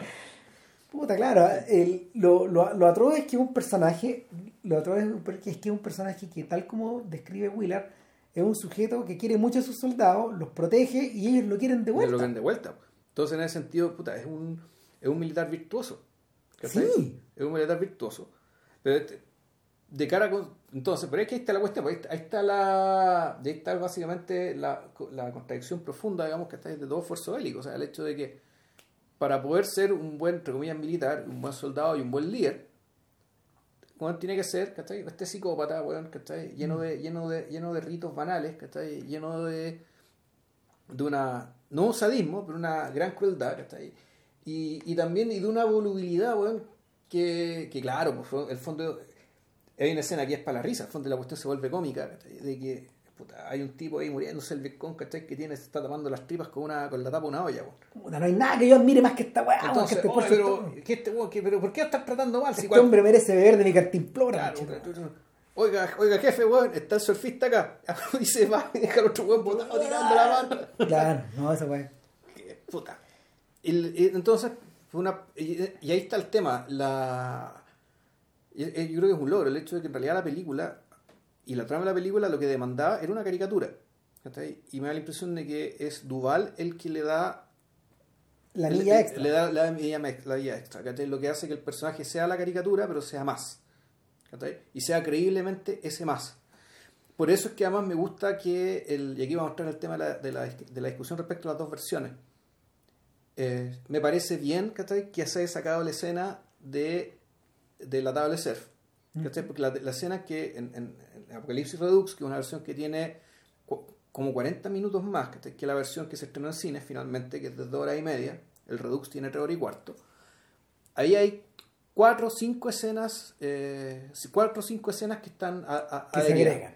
Claro, no hay grandes cambios de montaje, No. ni ca- grandes cambios de pacing. Hay unas pequeñas sí- alteraciones. y hay otras no tan pequeñas. Hay una Claro. escena larga que, que está inserta entre medio y que pretende agregarle otra capa a la película y yo creo que no lo logra. O sea, si tú me, si tú me preguntáis respecto de la película gana más con o sin, yo creo que gana más sin. Sin. La película funciona mejor con su versión de cine, la, Eh. la theatrical version. Y una de las diferencias tiene que ver con que ya después de que este huevo, tanto con la tabla de surf, qué sé yo, los soldados del bote dicen, ¿sabes qué? Robemos la tabla de surf. Caguémonos este Caguémonos a weón". este hueón majadero, hueón, ¿cachai? Y se roban la surf Como jugando. como jugando, como una talla, como un, eh, un- es, es al mismo tiempo una, una escena, una especie de comic relief, ¿cachai? Del, del absurdo sobre el absurdo, una situación absurda, pero que en el fondo termina rebajando al personaje a una caricatura. Después de, después de haber visto weón, ese discurso a los Julio César que Claro. se manda, weón, hablando weón, de, del Napalm, y, Claro. la, y, la, y la colina, weón, y, el olor, y, la victoria. como- esto huele a Victoria. victoria. Puta, claro, weón, está ahí.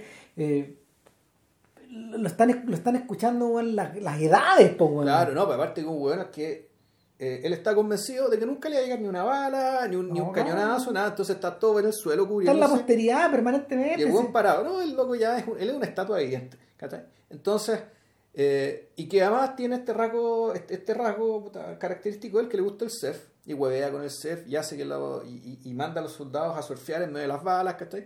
Y él va a surfear también. Entonces, todo este, eh, eh, todo este enjambre terminaba canalizado por una, una escena un poco absurda, ¿cachai? Y que en cierto sentido lo rebaja.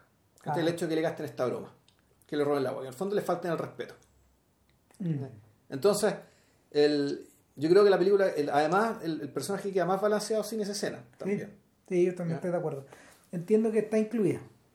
Está incluida en la El versión, Final Cut. el Final Sí, Cut sí. que viene ahora. En parte porque yo creo que, eh, como lo comentamos antes, hace un par de días atrás, da me da la sensación de que en el fondo estos weones también la incluyeron para los propios realizadores, weón, para respirar. Como que de- le deben haber pasado muy bien, weón, no sé. Pero, pero dentro, de toda esta Sí. presión enorme, ¿cachai? Eh, asimismo, eh, asimismo eh, lo- los otros, lo- a ver, las otras unidades dramáticas de la película van adoptando, van adoptando eh, rasgos tanto realistas como extremos Sí. o hiperrealistas como absurdos. Claro, ¿no? Y, y, y la medida que es un viaje, y un viaje en el fondo de un río, claro, el- parecen ensoñaciones. Claro, o o sea, la aparición en el tema, el tema de las conejitas Playboy, Es impresionante. sí. O sea, de repente en medio de la nada, pues te aparece un escenario lleno de luces y de nuevo, de nuevo la sensación de estar en casa. de la. USO, que son todos estos, todos estos servicios que, que son como paralelos al ejército, tanto Claro. de, de venta de, de venta de insumos como de entretención, como de alimentación, etcétera. Ya. Eh, estos tipos hablan de un término que se llama R and R, R y R. Es como rest and recreation, Ya. o resting and recreation. Claro, no, y que esto es una tradición bien antigua, así Marilyn Monroe, Mar- Marlene Dietrich, Y fueron más a cantar, y, claro, fueron iban a cantar para los soldados y qué sé yo, ¿cachai? Hasta el día de hoy. po. Y hasta el día de hoy ocurre, ¿cachai? Y bueno, en la época de la guerra de Vietnam mandaban las conejitas de Playboy. po. O sea, Entonces, este, este tremendo capítulo de Louis, donde Louis C.K. Sí. weón, va... sí, po, Oh, ¡Qué capítulo! va a Afganistán lo mandan, ¿no? Exactamente, Sí. con el pollito, Claro, el patito, el patito de su Sí. hija. No, y el que, que la hija le mete ahí en la mochila. para que lo acompañe, bueno, Claro, el patito, el patito de la hija es como el perrito de Lance. claro. finalmente. Eh, en, la, en la escena de las conejitas, en la escena de las conejitas, bueno, no sé, uno ve el bandrilaje, por un lado, pero por otro lado también está esta, está esta idea, está esta idea básica que con la que Coppola entra a Apocalipsis ahora, que no lo habíamos mencionado.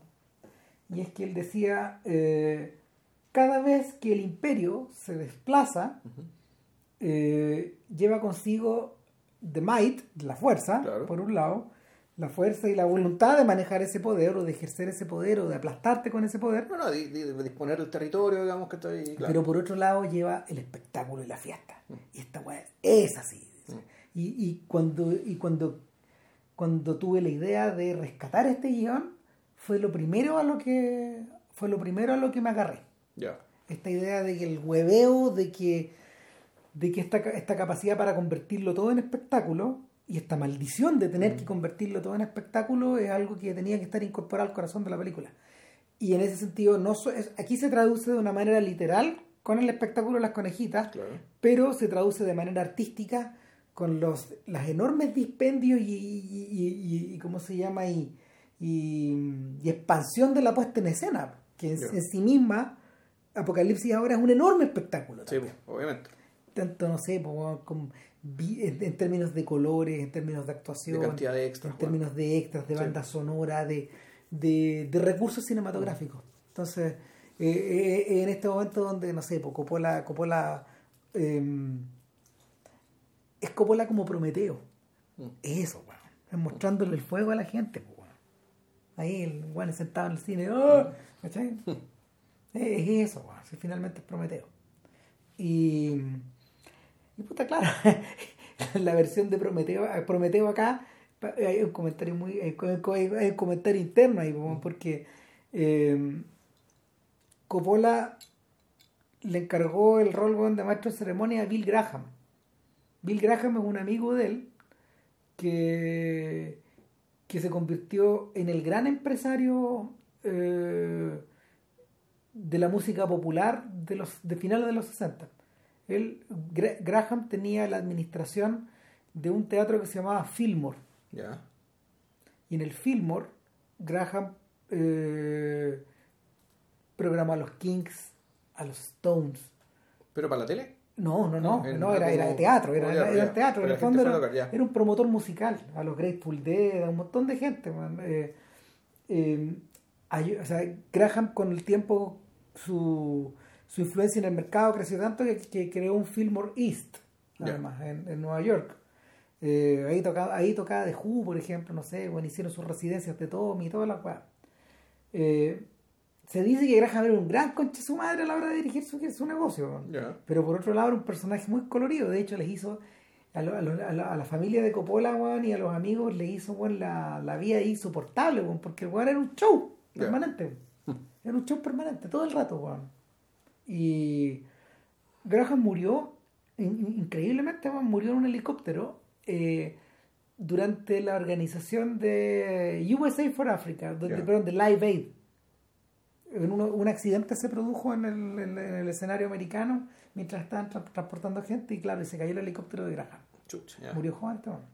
Y claro, entonces e- él aparece llevando las conejitas, él es el que tira la bomba lacrimógena, Claro, toda la weá. cuando, cuando se pudre todo, weón, ¿cachai? Ya. Ah, Y él es el weón que llama a Wheeler después ya eh, en medio de este escenario Sí. que está devastado realmente por el tifón, porque estos weones fueron, y si vamos a filmar weón lo que quedó, vamos, pues weón, y se llevaron la gente, improvisaron esa escena, tenían toda la weá ahí, claro, y, y entre medio de, entre medio de ese set que se estaba desarmando, filmaron, y la lluvia, filmaron esta escena. Fueron las escenas de sexo con, la, con, la- con las, con las conejitas. Claro. Y claro, es una escena que para efectos de, para efectos de la trama eh, básicamente lo que te quiere decir es que la locura y la insanía también se extendía hacia ella.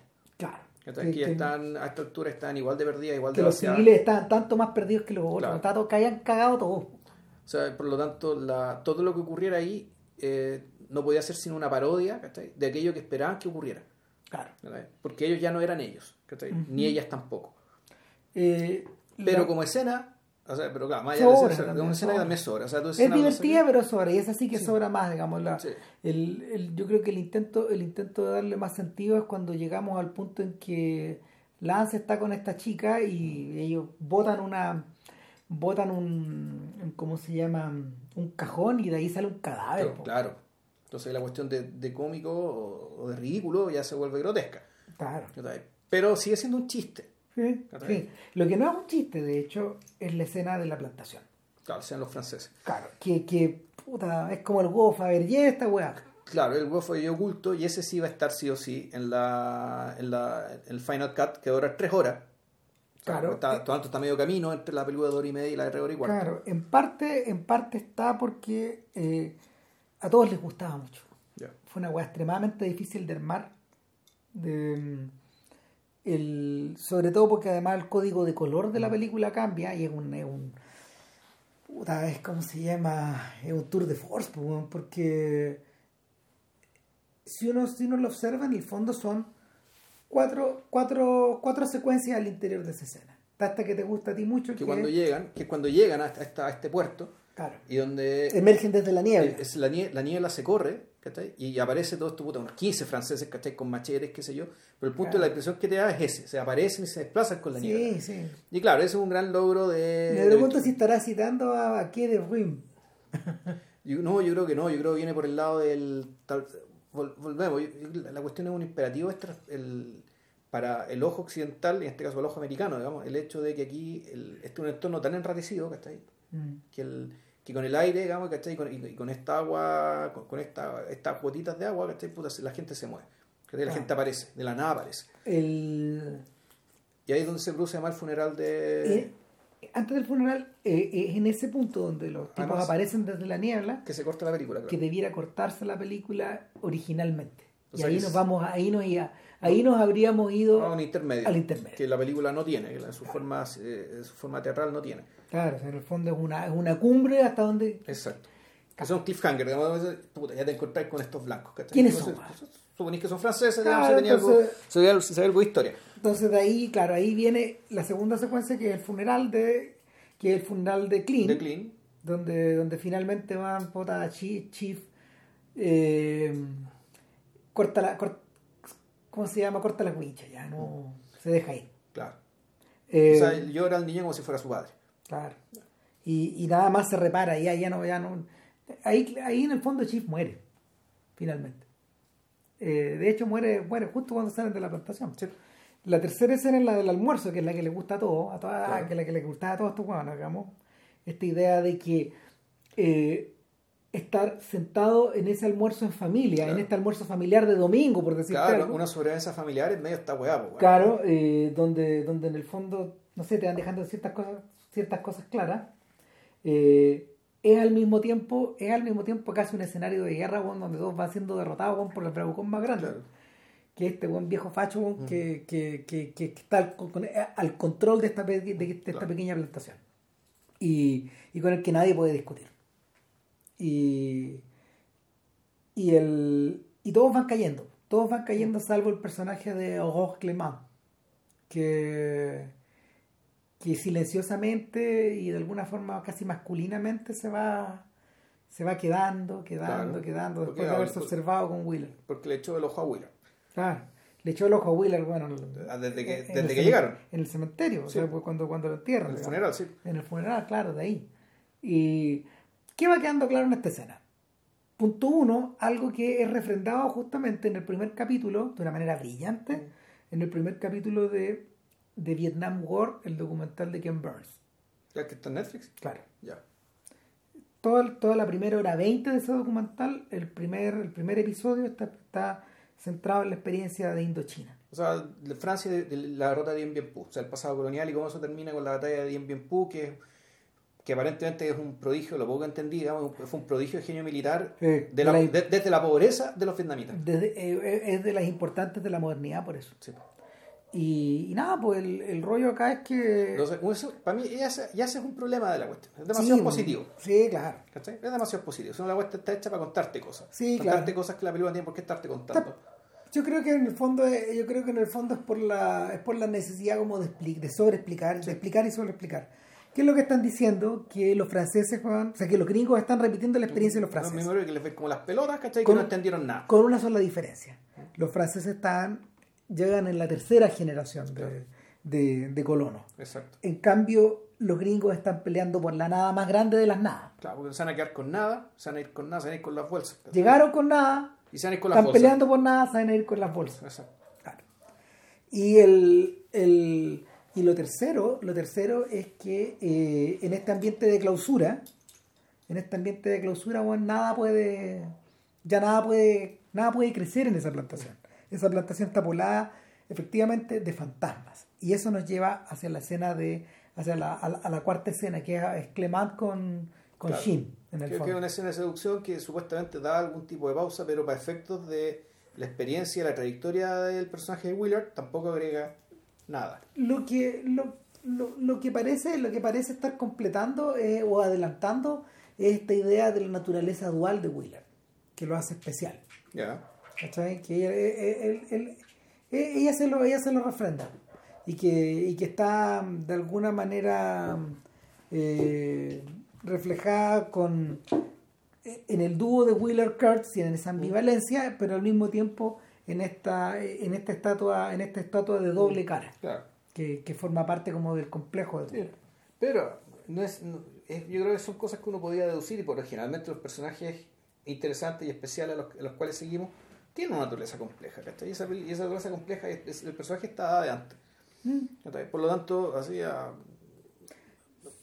como espectador, digamos, semi informado, digamos, te puedo decir que yo creo que la escena tampoco tampoco agrega nada en términos de información relevante para entender el personaje en la historia. Sí, está hecha de una, está muy bien hecha, muy bien Es de ejecutada. una forma suntuosa. Claro. No, claro. Finalmente por eso está ahí. weón. O sea, Y por eso les dolió tanto sacarla también. eh, una de, o sea, estuvieron un año en esa weá. Un- parte del equipo de montaje estuvo un año en esa weá. Tratando de ver cómo armar esa weá. Yendo, volviendo, metiendo, sacando. Ya vamos a hablar de eso. Mm. Pero el. Y, y de ahí para adelante, eh, eh, si, si, si, si descontamos, si descontamos, ¿cómo se llama? La, también miento. Antes de eso nos habíamos comido una- otro, otro, otro, otro eje narrativo, que era el eh, eh, era la llegada a Duo Long. No, que eso viene después. No, antes. Eh, los, Ah, los sí, franceses sí. están en después. Camboya, claro. Sí, Entonces nos en habíamos Camboya, comido eso que finalmente es como... Que el- también es una escena muy bien lograda. no, es fascinante. O sea, eh, eh, ese lugar es the edge of the world. No, claro, no, y ese Son, lugar. son- son esos puntos, son esos puntos, son esos puntos de- que se encuentran como al borde del mundo. Claro, ¿no? Y además donde nosotros hablamos, claro, del efecto de Kilgore en sus soldados, ¿cachai? Donde su locura, en el fondo, mantenía la cordura del orden. ¿Qué pasa cuando lo sacáis? Cuando, ¿Qué pasa cuando, sí, cuando Kilgore se murió? Se lo, se lo, lo mataron, weón. ¿Cachai? Y te encontráis lo que pasa en Dunum, ¿cachai? Que, es la caga, ¿cachai? Es el Claro. caos total. También Tanto- es un circo, también es un espectáculo, Claro, es- es un- es un pero circo. gira sobre sí mismo. Claro, este- la cuestión tiene música circense, pero están todos locos. Le están, le están disparando, le disparan a ruidos, le disparan a voces, ¿cachai? Cuando dicen, bueno, ¿quién está a cargo aquí? Chuta, ¿no eres tú? Ain't you? Es increíble, mira la cámara, weón. Sí. Ese, ese es un tremendo momento, weón. Sí, Y, y finalmente, claro, es, es- la escena, la escena tiene dos, la escena tiene dos partes. Está esa y después van a llamar a Roach, pues, weón. A la cucaracha, weón. Ese weón que, claro. ese weón que se lo echa a todo, pues, weón. Entonces le pregunta, el, Willard pregunta de nuevo. Y ¿quién está a cargo? ¿Sabes quién está a ¿Sabes cargo? Sí. Pero no dice nada No más. le dice claro. O sea, no, no, de- deja la sensación de que sí, soy yo el que está Claro. concheta. O sí sé, pero da lo mismo. Da lo mismo. Da lo mismo. Yo estoy en otra. Da lo mismo. Y la, la, otra, la otra sensación fascinante, la otra idea fascinante es que esta, esta es una ciudad. eh, Es el reino de la noche, pues.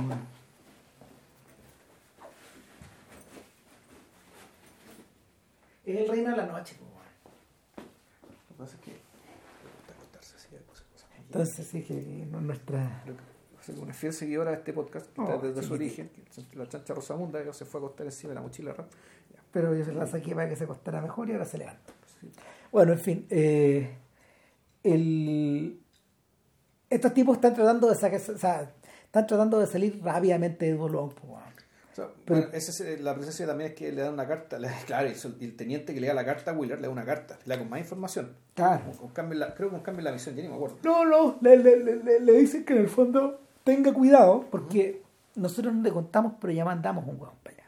Ah, claro. Y este weón ya, o sea, Kurtz weón se Ya echó encima sobre este weón y, y, ya sabemos que ese bueno ahora está con Kurtz. Ah, está con Kurtz. Finalmente eh, está esta sensación de weón que puta, mandamos a Wheeler, a lo mejor va a estar con Kurtz también. Claro. Entonces este soniente le dice, bueno, qué bueno que le entregué esto, porque ahora puedo mandar cambiar. Pero usted está en el culo del mundo, claro. Cagó todo. Y claro, de ahí vienen los franceses, de ahí viene la muerte de Chief, que se resuelve de una manera más o menos similar a la, Claro, pero hay una, hay una pequeña diferencia. El, a la, a la muerte de Clint. Es, es más absurdo nomás. el más absurdo. Y esa escena, eso está sacado del libro. Ya. Por eso es algo que recordaba, que recordaba muy Luli, porque en el, en el libro también muere un personaje atravesado por una, por una, por una lanza. A Spear. Claro. Lo que no recuerdo es si es que este personaje atravesado por la lanza también quiere matar al protagonista. A Marlowe. Claro.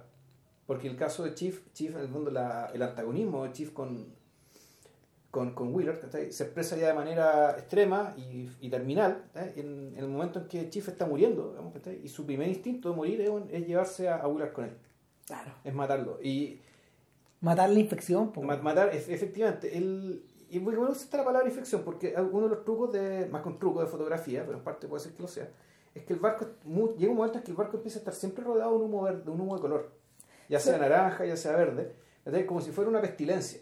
Sí, como po. si fuera una, una pestilencia de colores ¿cachai? que el- el- este barco trae consigo. ¿cachai? Y que claramente esa pestilencia es Willard. Humores. Claro. Claro.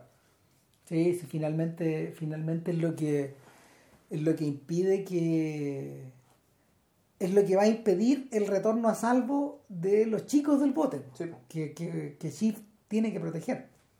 No, claro, y aparte por el tema de misión clasificada, muy avanzada la película, Chief se entera de para dónde van, de cuál es la misión, porque este loco no podía decirles nada. Ya cuando Chief se estaba... Y este weón lo hace como cortesía, se- se- porque el otro se estaba sulfurando y estaba perdiendo la paciencia y le dice, ya sabéis que no voy más, vamos Me a tal voy. lado, vamos a tal lado, Claro. Y tú acércame lo que más podáis y después Y- se van, los dejo libres. y dejo- y los dejo libres. Claro. Pero, pero finalmente, claro, ya están contagiados. po. O sea, los soldados ya se están volviendo, los, tres- los cuatro cabros, los tres se están volviendo locos, cada uno por su lado. Y, y para colmo, claro, el personaje de Chief muere, y ahí uno podría decir que ya se pierde la última conexión con la cordura en esta película. Claro. O sea, ya, ya, ya una vez que muere Chief, en- efectivamente entramos al mundo, De Kurtz. al mundo de Kurtz. To- Exacto. Toda, toda, la- toda, todo impedimento para que Kurtz, el fantasma de Kurtz termine por apoderarse de todo este lugar o de o, o- o tragarse, o tragarse la, la lancha eh, desaparece. Y, y claro, ahí ya ahí, ahí procedemos a la llegamos al infierno, por un lado.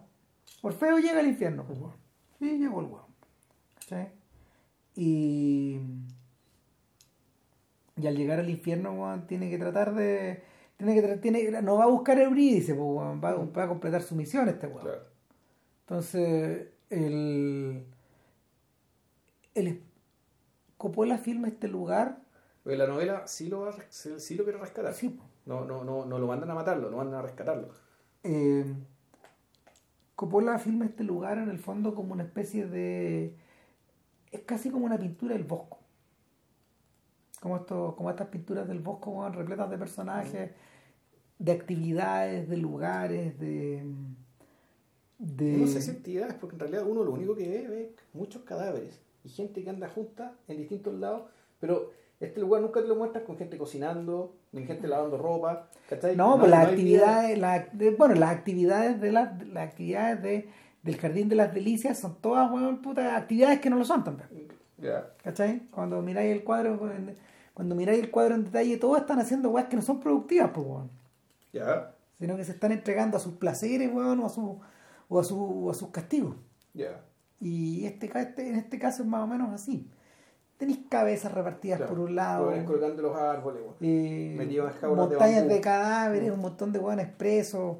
eh, no sabéis si son este, este, este lugar está este lugar está integrado por americanos, o sea, por, por soldados, por nativos, Claro. por Vietcong, por cambodianos. Gente de Laos también. Exactamente, de todas partes. Finalmente es una.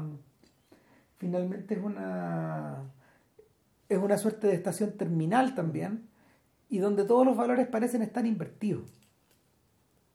Ahora, lo interesante es que no necesariamente invertidos por el mal tampoco. Mm. ¿cachai? Todo, todo parece estar. eh, parece estar. eh, a ver, ¿cómo explicarlo? Eh, es, como si, es como si finalmente la lancha hubiera atravesado el espejo. Claro.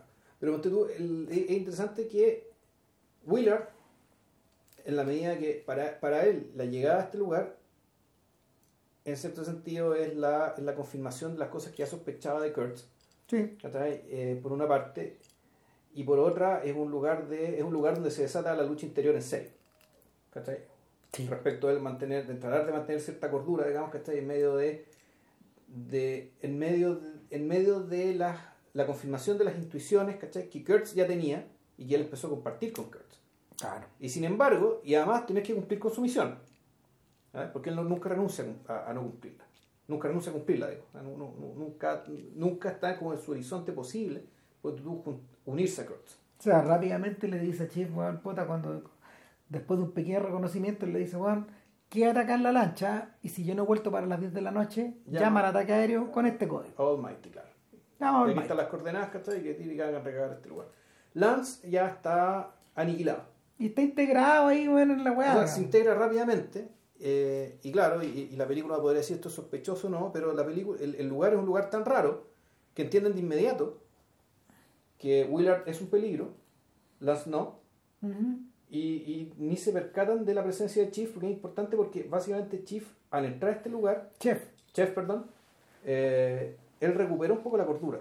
Sí, po. Él vuelve a pensar como occidental. En algún momento el weón dice, solía vivir aterrorizado ante la idea de morir en un lugar pagano, porque él es católico, Claro. pero ahora ya no importa nada, weón. Que se acabe esta weá.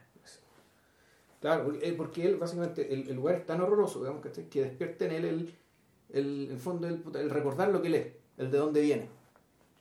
Claro. Y, y por lo tanto, él se, él se muestra dispuesto a ayudar a Willard lo que sea. Hasta donde pueda, claro. Y si se muere, se muere. Se muere, ¿no? ¿no? Chao. Eh, ahora bien, todo parece... Bueno, ¿cómo bueno, menciona aparte la, la secuencia de llegada, ¿cachai? Una secuencia muy impresionante. No, es increíble, Es increíble. Eso, eso también es algo que está muy bien hecho y que efectivamente y que cumple con toda la expectativa que, eh, que básicamente se ha generado a lo largo de la película. O sea, Es tan- que, que nos estamos encontrando. Es tan tremenda, weón, que 40 años después, o 30 y tantos años después, weón, cuando el abrazo de la serpiente se evoca un poco de este caos, weón, con, con los mínimos elementos, Ya. de lo primero que te acordáis de Apocalipsis ahora. O sea, eh, Escena de los botes, los botes, los botes llenando, llenando el río. claro, y abriendo el paso, claro, y con, con los- con todos estos, con todos estos milicianos nativos pintados de blanco. Sí, claro. No, se pasó. se pasó. Y esto es con cámara atribuida. O sea, es la cámara de Wheeler, que Wheeler está sentado arriba del techo. Claro, de vamos, lo vemos de espalda, pero, pero va- va- vamos llegando a puerto. Claro. Después de, después de un largo rato, Y con la, llegamos. mirada, y con la mirada de Wheeler. O sea, Sí. yo creo que la cámara, la, la, cámara es la mirada de Wheeler, la que Claro. está viendo acá. American, American Civilian. Ahí empieza a hablar rápidamente weón, el incontinente verbal de, De- del fotógrafo de Hopper. de Hopper, claro. Eh, y claro, de ahí para adelante la película se prepara para el enfrentamiento con Kurtz. Y que. Puta, cuando uno es más chico, en el fondo, y uno decía, "Ah, este ¿cuándo se lo van a echar? ¿Cachai? ¿A quién? ¿A Wheeler o Kurtz? A Kurtz, cuando uno llega, cuando cuando uno era de los 14, 15 años, no sé, bueno, más chico de repente, no sé, quién sabe. Eh, pero ahora más viejo, uno se da cuenta de que, eh, al menos en la versión, al, me- al menos en la versión, eh, en la versión Redux, esta es una suerte como de combate medieval a la antigua, weón. Eh, me, evoca un poco evoca un poco el combate entre el entre el caballero y la muerte del séptimo sello finalmente ¿Cachai? esa sensación esa sensación a mí me la me deja Eh, es- siendo que eh, Wheeler no funciona no funciona como el caballero de Max von Sydow que trata de defenderse como puede con sus argumentos y toda la weá digamos pero porque y es más bien pasivo de alguna forma Kurt se rellena los dos papeles ¿Cachai? cuando cuando se cuando cuando lleva cuando primero cuando primero lo llevan digamos y Kurt aparece en la penumbra em, secándose la cabeza con la mano weón, esas, esas imágenes inolvidables weón. hasta que a este tipo weón, le dice mira weón tú aquí, no, tú aquí no eres el soldado no eres el asesino weón. no eres el especialista eres solo un empleado enviado por los dueños del local Exacto. a recoger una cuenta pendiente. Una, a que le paguen una deuda. ¿Cachai? Y eso eres tú. Ni más ni menos. Claro, y en, y en esa declaración ¿cachai? está básicamente la razón de por qué los milicos quieren matar a Kurtz y no quieren matar a Kilgore. Básicamente lo que hace, lo que hizo Kurtz fue, por una parte, el, el distanciarse de sí mismo, el vaciarse en buena medida, ¿cachai? Puta, los- lo hizo ver con total lucidez ¿cachai? cuál era su situación ¿cachai? dentro de este gran circo digamos, ¿cachai? que era la guerra de Vietnam. Claro. ¿Y cuál era su función siendo un general estadounidense que en vez de ser, claro, alguien que defiende la patria, no es más que el empleado de una megacorporación? En, en realidad el sicario de una, mega, de una megacorporación. Entonces, bueno, ahora como este sicario empezó a pensar por sí mismo, básicamente de nuevo, el, el- principio del, del engranaje que deja de funcionar, o el engranaje que salta, por lo tanto interrumpe el, funcionamiento de la maquinaria. Charlie Chin, básicamente, perdón, Mar- Martin Chin, el personaje de Willard, que no es ni más ni menos que el tipo que va a votar ese engranaje. Ya. Punto. Así de simple. Sí. De, de una forma. Hay que hacer un corte limpio. Finalmente, eso es lo que le están pidiendo. Y Kurtz le advierte weón, que, no hay, que no hay corte limpio posible. Que no se haga esas ilusiones, weón. Que. Que al matarlo a él, puta, se va a estar matando, un- va a estar matando un pedazo a sí mismo también, pues, weón. ¿Cachai? Eh, Ah, la escena, la- las escenas con las escenas con Brando están, las escenas con Brando también eh, tienen como una especie de característica transmundana, están todas filmadas con gran contraluz.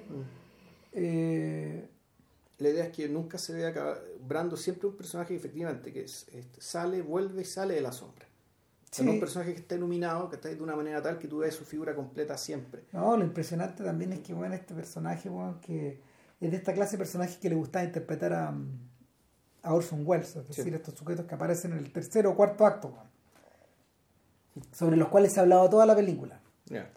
Y sobre los cuales te hay hecho todo un mapa mental para llegar hasta allá. Claro, está Mr. Arcadine, Ar- Mr. Arcadine por un lado, pero Coriolano por otro. ¿cachai? O sea, el Eh, personaje claro. del, cual se habla mucho más de lo que le aparece. Harry Lime, Mm, el más importante de todos esos weones es Harry Lime. claro.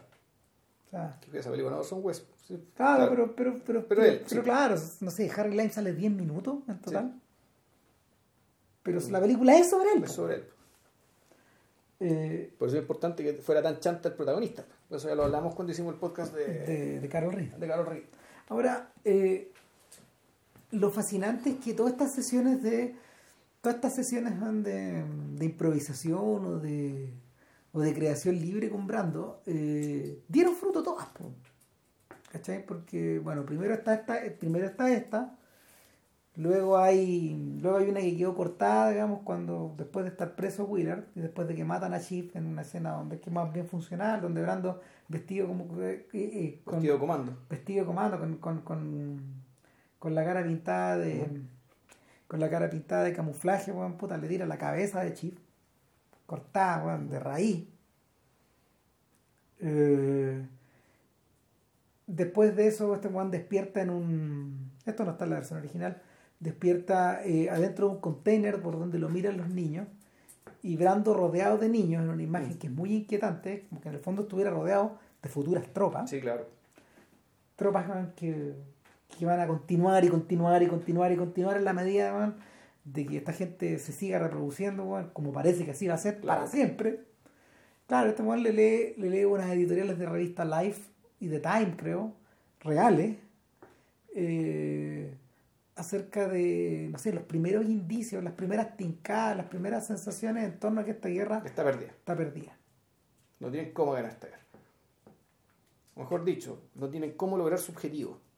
Porque militarmente puede ser que sí, que rodilla, pero lograr lo que realmente quiere, no. Ah. no. posible. Entonces, es en este marco, en este marco donde ya estos buenos se están moviendo y, y, y Brando sin decir nada, solo leyendo, transmite esa sensación. Claro.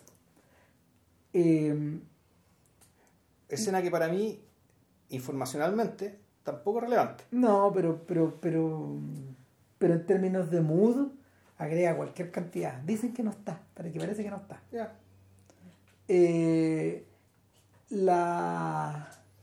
Entonces lo que sí va a estar es la escena de la tabla de surf y la de los franceses. Sí, Ya.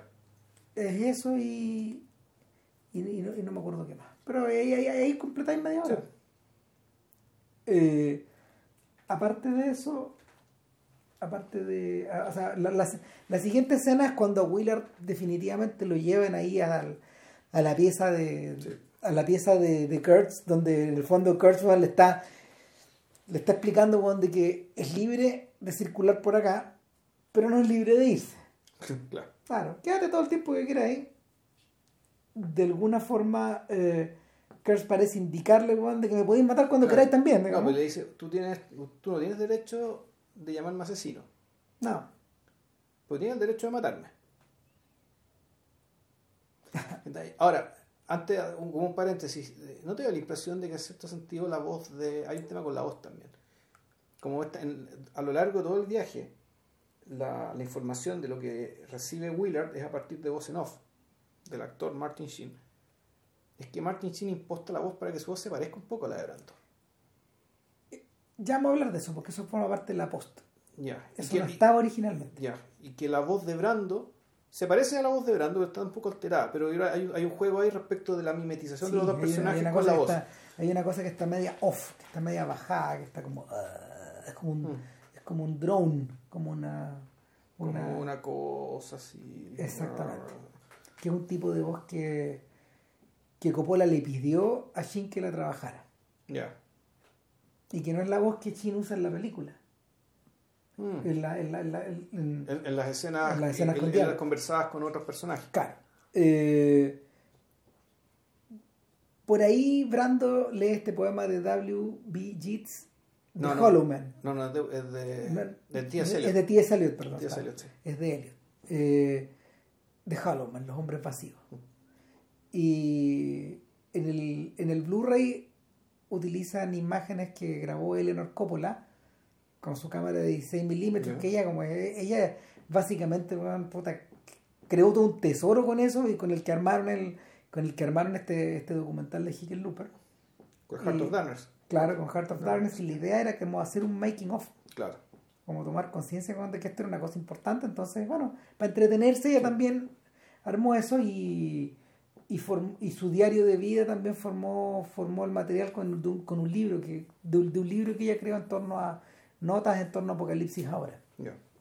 Y ahora todo, todo, todo en el fondo, todo en el fondo es, es una cuenta regresiva a esta escena final. Eleanor Coppola, de hecho, eh, filmando a esta tribu, mientras estos tipos trabajaban con Brando, se dio cuenta de esta ceremonia y ella la grabó y, se la, y, le- y se la mostró a Coppola. Y Coppola les pidió a los le pidió a la a- le pidió a esta población a, este- este- a esta, a esta pequeña villa que repitiera esta, este sacrificio el sacrificio de varios animales no era de uno solo no era de este buey de agua nomás Claro. sino que sino que habían hartos otros Bueno, animales hay una gallina que te dan el Claro. que también le van a significar. hay gallinas hay animales pequeños Pero ahí se dieron, claro, ahí Claro. Se dio cuenta de que el mejor contrapunto para la escena que tenía que ocurrir tenía que tener Un la- sacrificio, un sacrificio de algún tipo. la sacralidad ¿cachai? de un sacrificio y donde en realidad uno podría pensar que el y puta aquí me voy, me voy a elaborar pero puta ¿qué le vamos a hacer? En el fondo la gran intuición que y lo que termina volviendo loco a A Wheeler. Kurtz, a Kurtz, a Kurtz, en realidad es encontrarse con una verdad más antigua que el mundo ¿cachai? que es que el mundo funciona sobre la base de sacrificio Sí, po. ¿cachai? Y, y que esos sacrificios no son controlables. En el fondo nuestra civilización opera sobre la base de que ya el, el cristianismo fue el último sacrificio. Esa es la ficción que esa es nos la ficción que explica. nosotros, esa es la ficción que nosotros nos creemos, ¿cachai? sobre la cual tenemos que vivir y que ese sacrificio se- eso- reproduce, se reproduce teatralmente un espectáculo en la llamada misa cuando tú te comes el cuerpo de Cristo, Y- ¿cachai? O que o cada cierto tiempo puta, hay que hacer sacrificios menores, ¿cachai? Para para man- mantener digamos, el hecho de que no haya que hacer gran- nuevos grandes sacrificios. ¿Cachai? Y sin embargo, claro, con la escena en los brazos, ¿cachai? En el fondo lo que, lo que, lo que le dice, eso es lo que aprende, lo que aprende Kurtz, ¿cachai? Es que en realidad tú para poder vivir y ser libre tienes que ser capaz, capaz de sacrificarlo todo en cualquier momento, siempre. ¿cachai? por eso es que la gente con la que lucha es tan grande y el país más poderoso del mundo, en el fondo es tan pequeño y es tan miserable porque en realidad además son de una cultura, de la cultura de la comodidad, que es lo contrario del sacrificio. De ahí viene, de ahí se explica, digamos, y todas sus, y sus malestares vienen desde ahí, vienen desde la comodidad, vienen desde el confort. Estados Unidos es eso y, y nos exportó y nos vendió ese modelo a todos nosotros. Entonces, el, el hecho de que la, la película se cierre con un gran sacrificio y que el sacrificio de Kurtz, ¿cachai? Eh, porque en el fondo es un sacrificio, al mismo tiempo un suicidio. Eh, sea en paralelo con esta, con esta gran ceremonia, también es un apunte genial, digamos, que está ahí a partir de este hallazgo casual que nos acaba de contar Ram. Claro. El... Es en ese momento donde Coppola entendió que está el final. po. Sí, po. La, la ceremonia la ceremonia de esta gente es muy alegre, de hecho. Era muy alegre y era, todos la pasaban muy bien porque tenían un asado súper grande que Sí. se lo comían entre todos. claro, una fiesta comunitaria. No, claro, lo pasaban a todos chancho, y les convidaron, Claro. se los llevaron a la fiesta, lo pasaron, la- eh, todo el elenco lo pasó la raja esa noche y toda la weá. Y este weón quedó con la weá acá. Y, y ahí es donde finalmente, ahí es donde finalmente encontró la, la manera de poder eh, teatralizar también eh, el asesinato de Kurtz. Como si fuera una. Como si fuera una. el cumplimiento, el cumplimiento de un mandato primordial. Claro. Y es por lo mismo, weón, de que, este, que, que, que Willard emerge como de una sopa. O sea. Desde el emerge con, con la misma pintura de rostro, que al principio se pone Lance de manera semi-paródica, ¿cachai? Claro, hecho, que luego se pone Kurtz. que después se pone Kurtz y termina poniéndosela a él. Claro. Entonces, claro, él nace, él sale más que una sopa. Uno podría decir, claro, es un.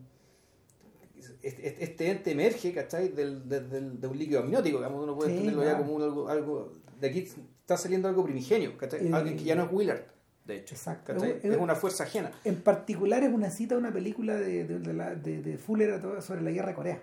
Ya, es- es- esa, esa imagen. ya. Y, y, y, y es y es el momento de traer a los Doors de vuelta. Claro. Y ahí, ahí se refuerza esta idea de la circularidad. Claro, y no, la circularidad también está implícita, pero al final no se cumple. El hecho de que en realidad una, una salida posible era que Willard reemplazara a Kurtz. Que es el final que de la versión del sí. Festival de Cannes. Ya. ¿cachai? Eh, que Coppola llevó prácticamente en caliente con la película ahí, fresquita, húmeda. Ya. Ju- Justo después de haberla terminado, después de, no sé, de, de 18 meses de postproducción. Claro, a ver si la leyenda, ¿cuál es? También la contó el Gato Villalobos, es cuando ya finalmente Walter Murch, que el montajista, tenía encargada la misión de editar esta weá. Eran Entonces, como cinco huevones. Claro, pero Walter Murch, uno le, le, le dice, weón, va a llegar el material para que empiece a editar. ¿Cachai? Ya, puta, es que se han demorado mucho, weón, puta, bueno, no, no, sí va a llegar. Luego, y le llega un camión lleno de latas. Y el weón se pone a llorar, ¿cachai? Claro. O se pone a llorar. Entonces, el, el bueno, esta historia, yo creo que, o sea, hay harto de mito en la Claro. historia, pero, pero lo que es real pero que tuvo que recurrir a estudiantes que le ayudaran a montar. O sea, fue como un esfuerzo colectivo. era un millón y medio de pies. De pies, sí. Eh. ¿Cómo se llama? No, impresos. O sea, revelados. Ya. un millón y medio de pies revelados. No necesariamente todo el material. Y eso sin contar el material de audio. Y sin contar todo el material que ellos tuvieron que recrear, si en el fondo se encontraron en una, se encontraron en una trampa. No podían terminar la película, eh, estuvieron meses y meses y meses y meses. O sea, si la preproducción fue compleja, la producción fue una mierda, ¿cachai? La postproducción también fue, Fue un infierno, fue un infierno, infierno. Fue un infierno. Entonces, además Coppola van teniendo que seguir weón, recurriendo a gastar ríos y ríos y ríos de plata. eh, hipotecó todo lo que tenía, weón. En algún momento, en algún momento, y ahí, ahí es donde finalmente Kurtz termina, perdón, Coppola termina por abrazar su Kurtz interior. Lo explica la esposa de él. Eh, dice, obviamente que yo estaba preocupado. Yo estaba ahí con mis hijos, en la selva Claro. creciendo. No, y no eran, eran cuatro o tres, no sé. Y creo que era Roman, Guío y, Sofía también. y Sofía. ¿Cuál fue el que murió? Guío. Guido, ya. Y, y cómo se llama.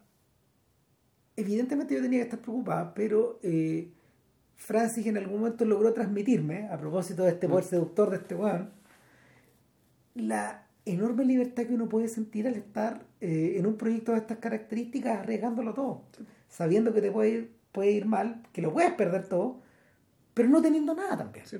Dejando todo atrás.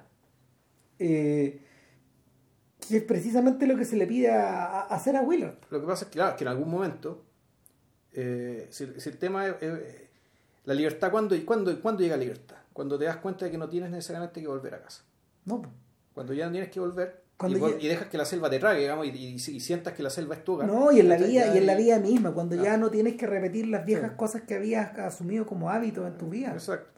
Y, y no sé, tenés tu periodo de duelo, weón, pero después viene la libertad. Sí. Es peludo, pero es así la weón. Entonces, eh, estamos hablando de un matrimonio que llevaba casado como 15 años más o menos, o más, eh, y gente que se haya conocido muy joven, pero que eran de mediana edad ambos, porque Coppola, Coppola cuando estrena Apocalipsis ahora cumple 40 años.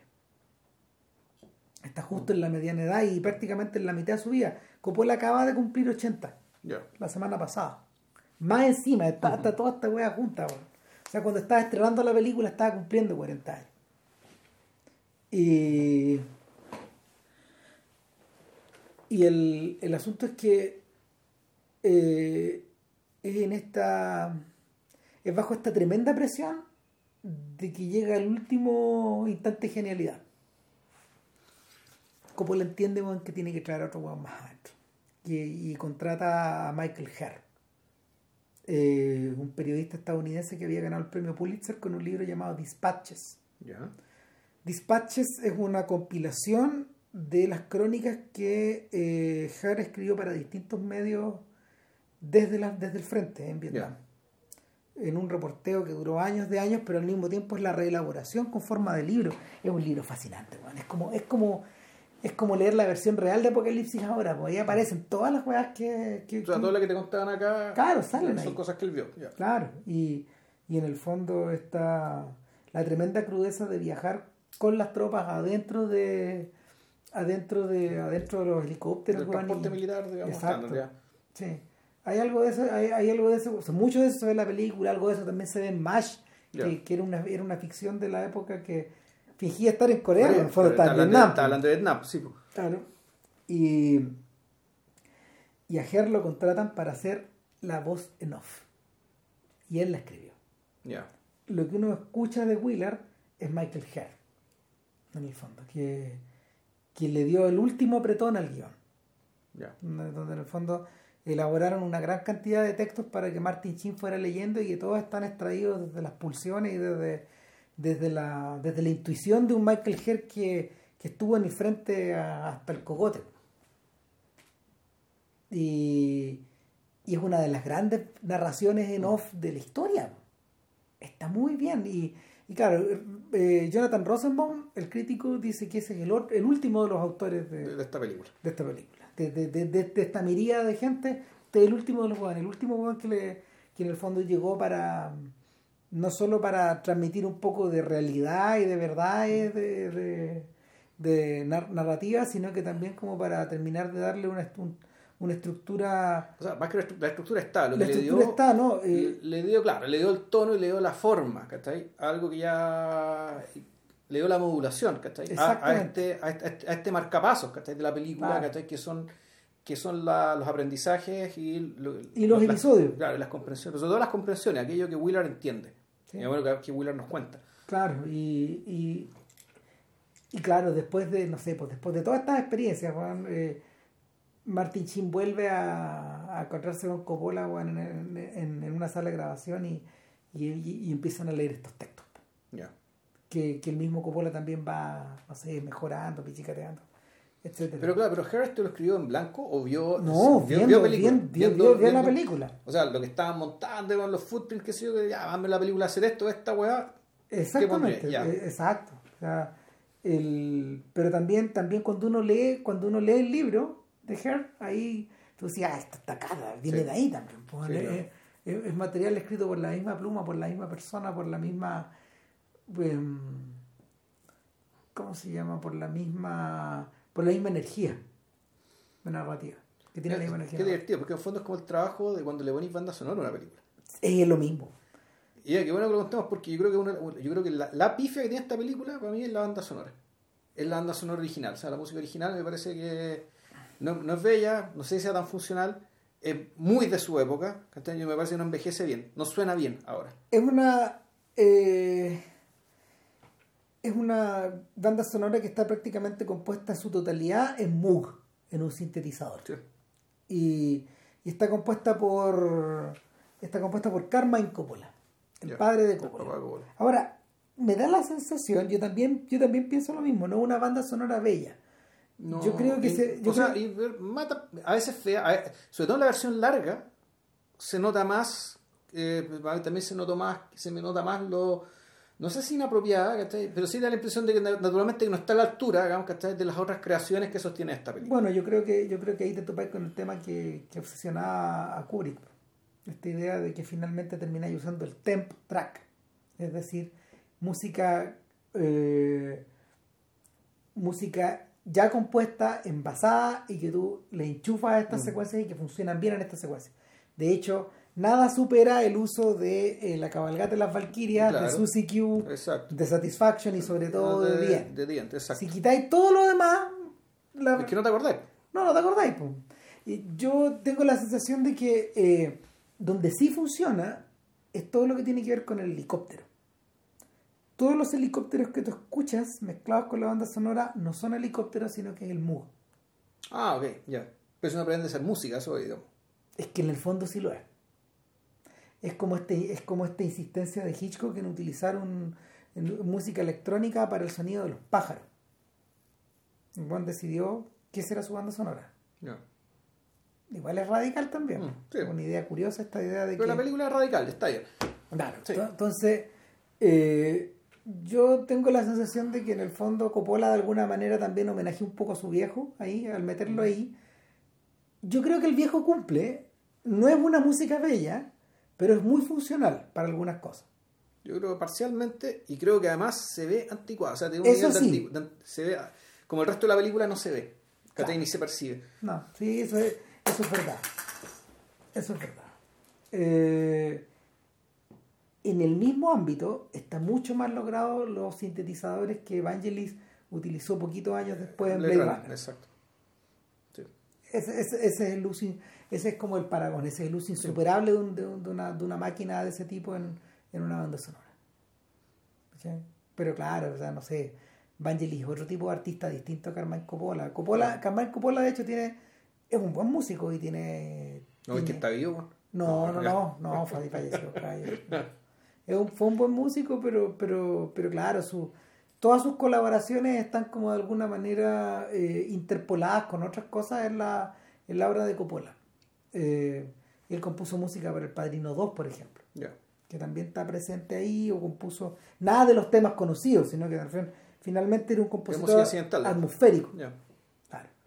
Y, y nada, pues, eh, ver, bueno, ahora sigamos contando eh, qué pasó con la vida, la existencia social de la película. Puta, Una vez que sale, se presenta en Cannes, gana el Festival de Cannes, o sea, se, el- se convierte en un suceso. a ver, en realidad el, lo que debería, el- quien debería haber ganado Cannes solo, en teoría debe- debería haber sido el tambor de, Vol- de Volker Schlondorf.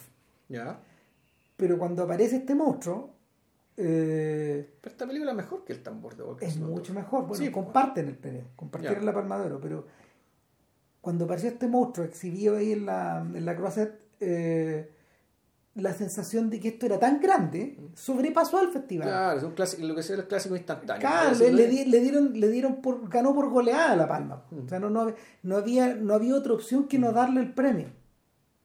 Y, y, y sin embargo, cuando se estrenó la película, eh, no se estrenó con, no se estrenó con las mejores críticas. Ya, O sea, esta sensación de que el film ha ido creciendo con los años efectivamente es real. sí. Pero es que vol- volvemos, digamos. O sea, el, el- estamos hablando de Estados Unidos. La gente ya no, además que los gringos suelen ser superados por esta suerte de espejos que se le ponen delante de la cara. Sí, no, es que, claro, es que esta película, el, efectivamente, el, es más que un espectáculo. Mm. Es mucho más que un espectáculo. Y me he dicho de otra manera, el, es, es gran cine porque su relación con la realidad, volvemos, la relación orgánica. ¿Cachai? Sí. La relación es, es, es esto que estás viendo algo que sa- sale de la vida, de muchas vidas y de muchas formas. Claro, no, y su, su, su, su, su idea de la condición humana no es la idea de crear un retrato en este momento del tiempo.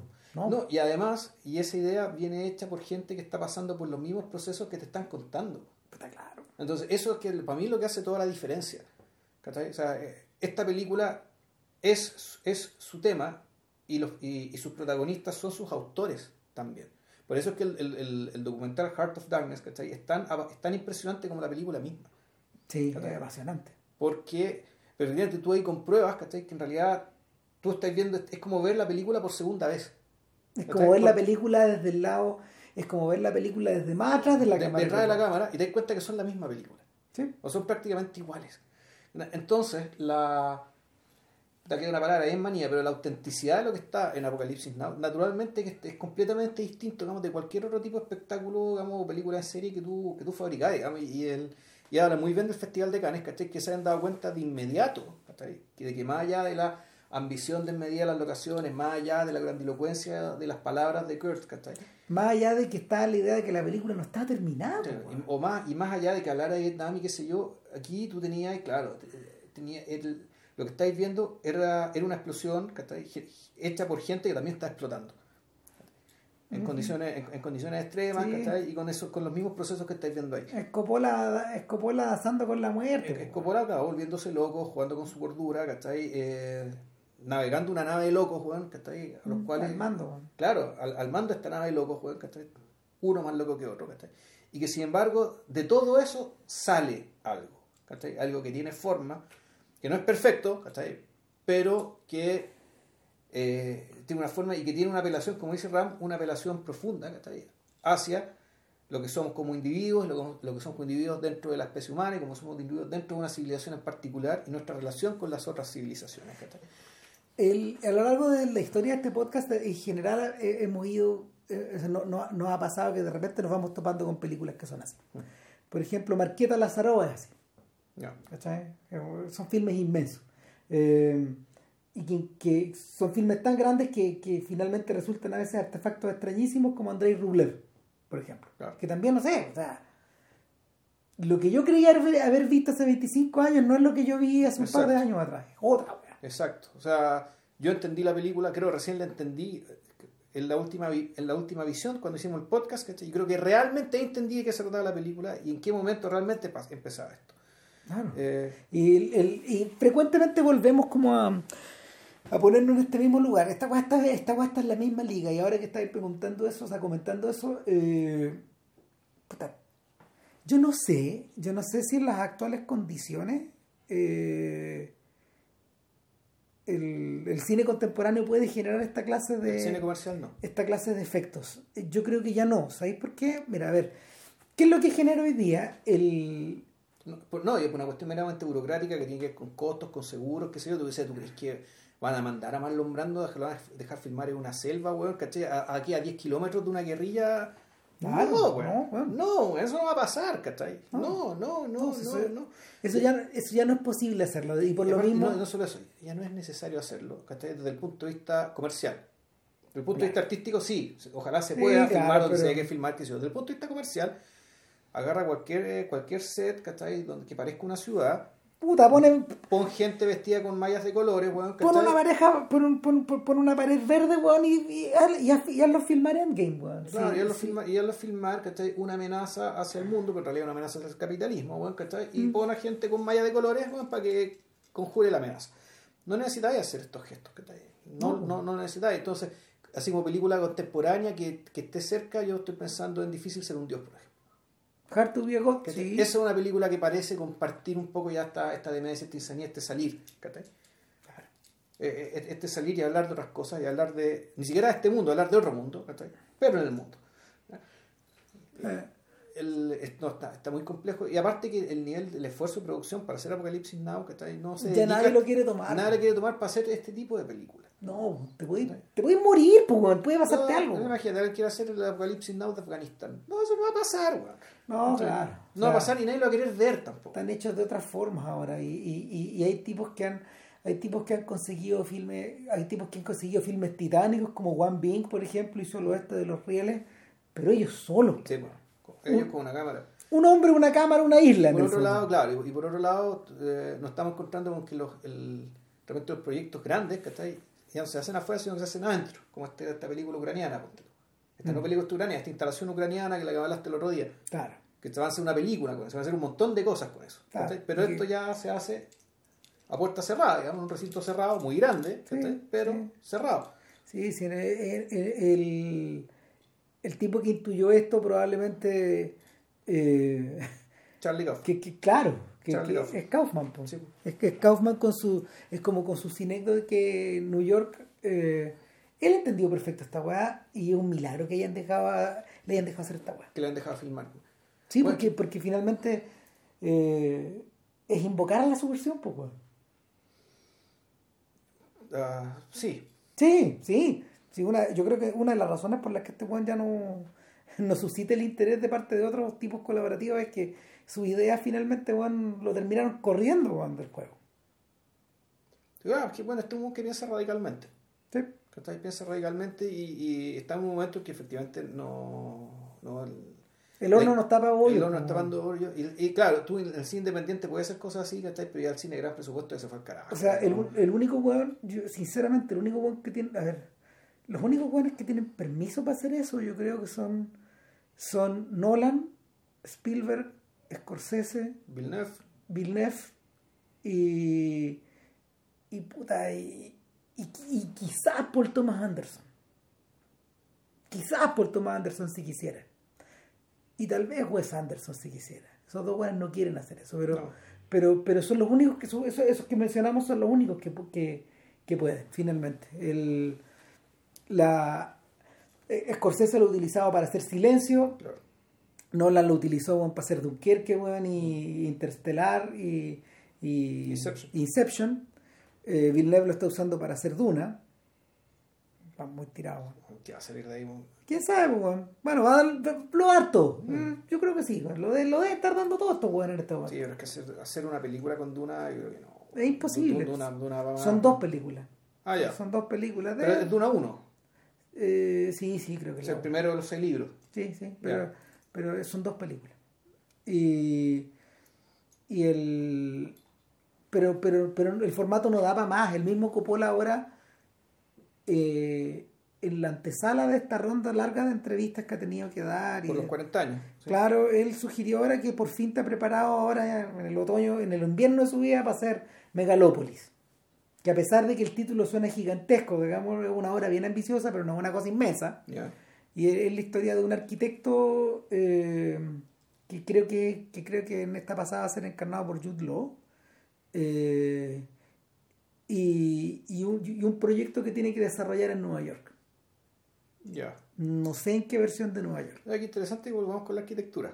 Sí. Volvamos con el espacio. Sí, también, también yo creo que también es evocativo esta novela de, de Ayn Rand, de Fountainhead, Ya. que, que fue, se convirtió en película con, con Gary Cooper, que también es un arquitecto, etcétera Ya. Y que parece que está basado en la vida de Robert Moses, weón, no sé, weón. Ah, En fin, cine y entonces, arquitectura. Mira ahí para, tus amigos del, Sí, festival. sí, y el, el- el- que rajo larga cola, pero no muestran eso, ¿no? Eh, Bueno, el asunto, el asunto es que el asunto es que el viejo está, el viejo está listo para partir.